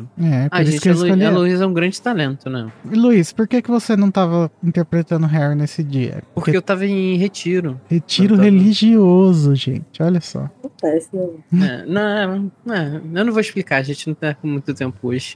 Mas um dia essa explicação vem, fica aí no ar. Quero exaltar também os resumos, em especial aquele que a Lorena fez sobre o livro. Ela foi muito precisa, musa da concisão. Sobre a temporada, a leitura da Ordem da Fênix. Esse contexto do livro me traz pesadelos. A mentira e o fascismo tomando conta das instituições me aterroriza, e depois de 2018 eu não consegui mais reler a Ordem. Mas acompanhar as análises de vocês foi uma experiência muito nova e deliciosa. As referências que vocês trazem, as relações que estabelecem com a realidade, as piadas e as reflexões, foi tudo tão perfeito. E vocês foram um apoio enorme no processo das eleições. Foi muito mais fácil lidar com a ansiedade do lado de vocês. Ai, gente, que bom, porque foi muito complicado fazer essa temporada. Então é bom que ela É tenha verdade. Sido É. bom. Tá vendo, Bruno? É o que eu falo. Eu tenho sorte aí que eu tenho grandes companheiros aí no podcast. Então vai chupar mais um. Vamos falar parar de falar dessas pessoas? Sim, senhor, patrão. Eu adoro o podcast, cada um dos Kingos e Kingas que compõem a equipe. Ai, a meu edição é sensacional. As pautas, as inserções, tudo. E até o fandom é um amor. Obrigada pelo trabalho de vocês e pelo acolhimento no grupo e no Discord. Um abraço bem grandão. Respeita Um abraço, nós, um dos mais Renata. compartilhados. A Renata já participou também do Listen Party, mas eu não lembro o sobrenome dela. No Telegram tá só Renata. Mas ela é fofíssima, que eu me lembre. Mas sabe que a gente guarda você no nosso coração. E agora chegamos no último, gente. Ai. Finalmente Enfim, vocês vão poder dormir, é isso. vou poder me concentrar aqui, porque já que eu sou um adolescente, pra assistir o jogo do Brasil amanhã. O Isaac Nascimento disse: Olá, pessoal da Casa Elefante. Primeiramente, gostaria de agradecer a vocês e parabenizá-los por esse projeto maravilhoso. Obrigado, Isaac. Obrigado pelo empenho em, em fazer algo com tanta qualidade e excelência. São seus ouvidos. Ouvir o podcast de vocês tem sido um dos melhores momentos dos meus dias. Acho que nem preciso dizer o quanto a obra de Harry Potter é importante para mim. E, pode, e poder ouvir vocês comentando e aprofundando cada detalhe e capítulo é algo que me deixa extremamente feliz. Ai, que lindo! Eu gostaria de dizer também que não canso de ouvir vocês. Ou ouço alguns episódios repetidamente. Minha retrospectiva do Spotify que o diga. Os capítulos finais dos livros são os melhores pra mim e vocês fazem de uma maneira impecável. Eu acho que a gente também gosta bastante de gravar o final dos livros, né? Sim. Uhum. Todo mundo fica muito hypado quando a gente começa a chegar no final do livro. Parece que a gente. Bom, nesse sim a gente ganhou realmente um, um gás. Que Hum. metade do livro a gente tava já meio, tipo, todo mundo cansado, até os ouvintes. Tem uma Mas aí- barriga, né, no meio. É, É. a gente voltou com próximo muito livro a gás. gente tá muito animado pra começar e eu acho que o final dele vai ser. Ai, é top. Vai ser apoteótico. Sobre o capítulo, esse é um dos melhores da saga pra mim. Ver Dumbledore tão vulnerável me convence que Harry não é um porco para o abate. Ai, e concordo com o Igor. Se o Snape tivesse ouvido isso, ele não falaria do Harry como um porco. É, gata. Larissa, sempre fazer. Não, Larissa sempre fazendo seus comentários muito certeiros. Amo essa mulher. Talvez um pouco menos quando insiste em passar pano pro Snape. E nesse livro foram muitas vezes. Não faz o menor sentido essa parte, porque a Larissa passa 100% do tempo dela. E isso é faz parte de mim. É, a personalidade da Larissa é isso. É Ela ser a maior passadora de pano do Snape, né, gente? Consciente. fui contratado. É, inclusive eu ouvi esses dias o primeiro episódio da Larissa. Ouçam, gente. Episódio 8 da primeira temporada. Tamir, estamos juntos. Ler Ordem da Fênix é passar toda vez pelo processo de luto pelos Sirius. Me sinto muito bem representado por você ao defender nosso animago Black. Ah, tá explicado aí, ó. É. Enfim, muito obrigado pela companhia. Ordem da Fênix ganhou um significado totalmente novo, principalmente na leitura, sendo no cenário atual do país. O timing perfeito de vocês. É, foi Deus. Atenciosamente, Isaac Nascimento. Quase falei Isaac Newton. Eu amei o Ah, é também. ele. Faltou PS. PS, Harry, não divulgue essa carta. Gente, é isso. Nós Agora estamos. vamos bater mais um papo por duas horas, né? É, gente. Você e o eu- Luiz, então. Basicamente parece que a gente tá aqui já há uma vida, né? O é Ainda mais eu que sempre corro os episódios. Agora vai ficar o formato do fone aqui, né? Vai não. É. Eu cortei a franja hoje antes também. Eu vou- Ó. eu- quando eu for deitar, eu já tô sentindo até minha orelha largada aqui com fone. Gente, queria muito agradecer todos vocês por estarem aí do outro lado do Quem resistiu bravamente fone ao, de ouvido. Exatamente. ao momento que o computador do Igor foi de Sirius. Ah, não, mas eu tô querendo dizer da temporada, né? Ah, tá. desculpa. É, vocês resistiram bravamente durante um período que a gente tava bem desmotivado ali no meio de Ordem da Fênix. Eu não sei se transpareceu, pelo jeito não, porque ninguém nunca falou nada. Mas no final a gente se reanimou. E o próximo livro mere- é, promete só coisa boa, só alegria. E a gente vai começar, caso você não tenha escutado até o final do outro episódio, no dia 12 de fevereiro vai sair, tá? O primeiro capítulo de Enigma. Enfim, né, gente? Graças a Deus vai acontecer isso aí. Vamos começar o livro favorito de todo mundo e eu vou provar que realmente Ordem da Fênix é o melhor livro. Não, amigo, não deu. Você não conseguiu.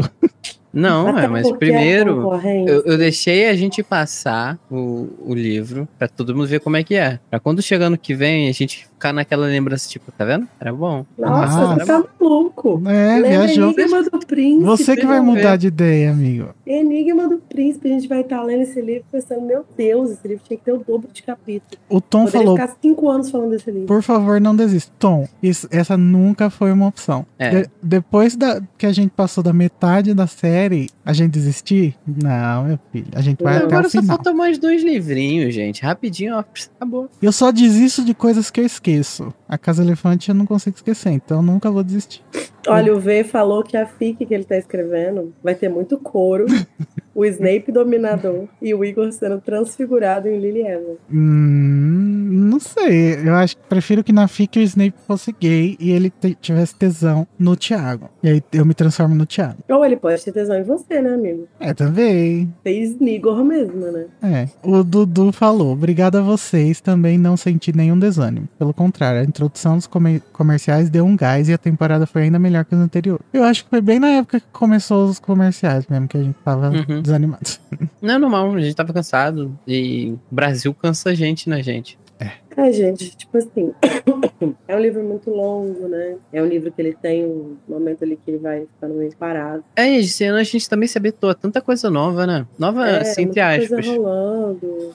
É. Enfim, a gente não era uma opção desistir, mas a gente chegou a pensar em fazer uma, uma- umas férias no meio, né? e tal. Uhum. Mas a gente não vai desistir, gente. Mas ainda bem que a gente também não fez essas férias no meio. Nem que eu tenha que fazer os textos do livro sozinha, eu faço. É, mas é isso, então, gente. Muito obrigado por quem continua aí. Muito obrigado por quem continua nos apoiando todo, todo esse tempo. Pra É, quem mandou quem Pix pra participar. É, quem já nos Quem apoiou. tá ouvindo isso aqui gravado. É. E é isto. A gente já tem datas pra deixar, Igor, além da volta da temporada, data de, da live das capas. Então, a live das capas vai ficar pro começo do ano que vem. É, vamos e deixar. o show do Galeão também.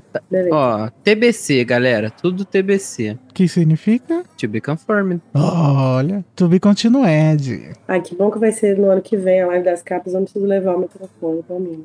Ah, é, gente. Como estamos ao vivo, terça-feira é meu aniversário. Então espero muitas mensagens. Porque eu não tenho muito amigo pra me mandar E é aniversário mensagem. do Hagrid também. É É verdade. verdade. Dia 6. A gente, eu descobri isso graças ao nosso calendário lindíssimo, a Casa Elefante. Inclusive, eu ouvi dizer que vai. Boatos. que vai, vai ficar disponível para comprar o calendário de 2023. Ainda estamos vendo como que faz para vender. Se alguém tiver alguma dica aí de como vende coisas assim na internet, manda para nós. E é isso. E beijos, muito obrigado. Até ano que vem. Feliz Natal, feliz Fez um novo, bom Ano advento. novo. E talvez a gente apareça aí com umas livezinhas de vez em quando, né? É. E quem tá querendo aí que saia o advento, gente? Tem o advento do ano passado, hein? Beijo. É, assi- ouve da- do- na, na ordem contrária, parece novo. então, tchau, gente. Beijinhos. Beijo, gente. Beijo, Obrigada. gente. Até mais. Muito obrigado. Fiquem com Deus. Foi um ano incrível.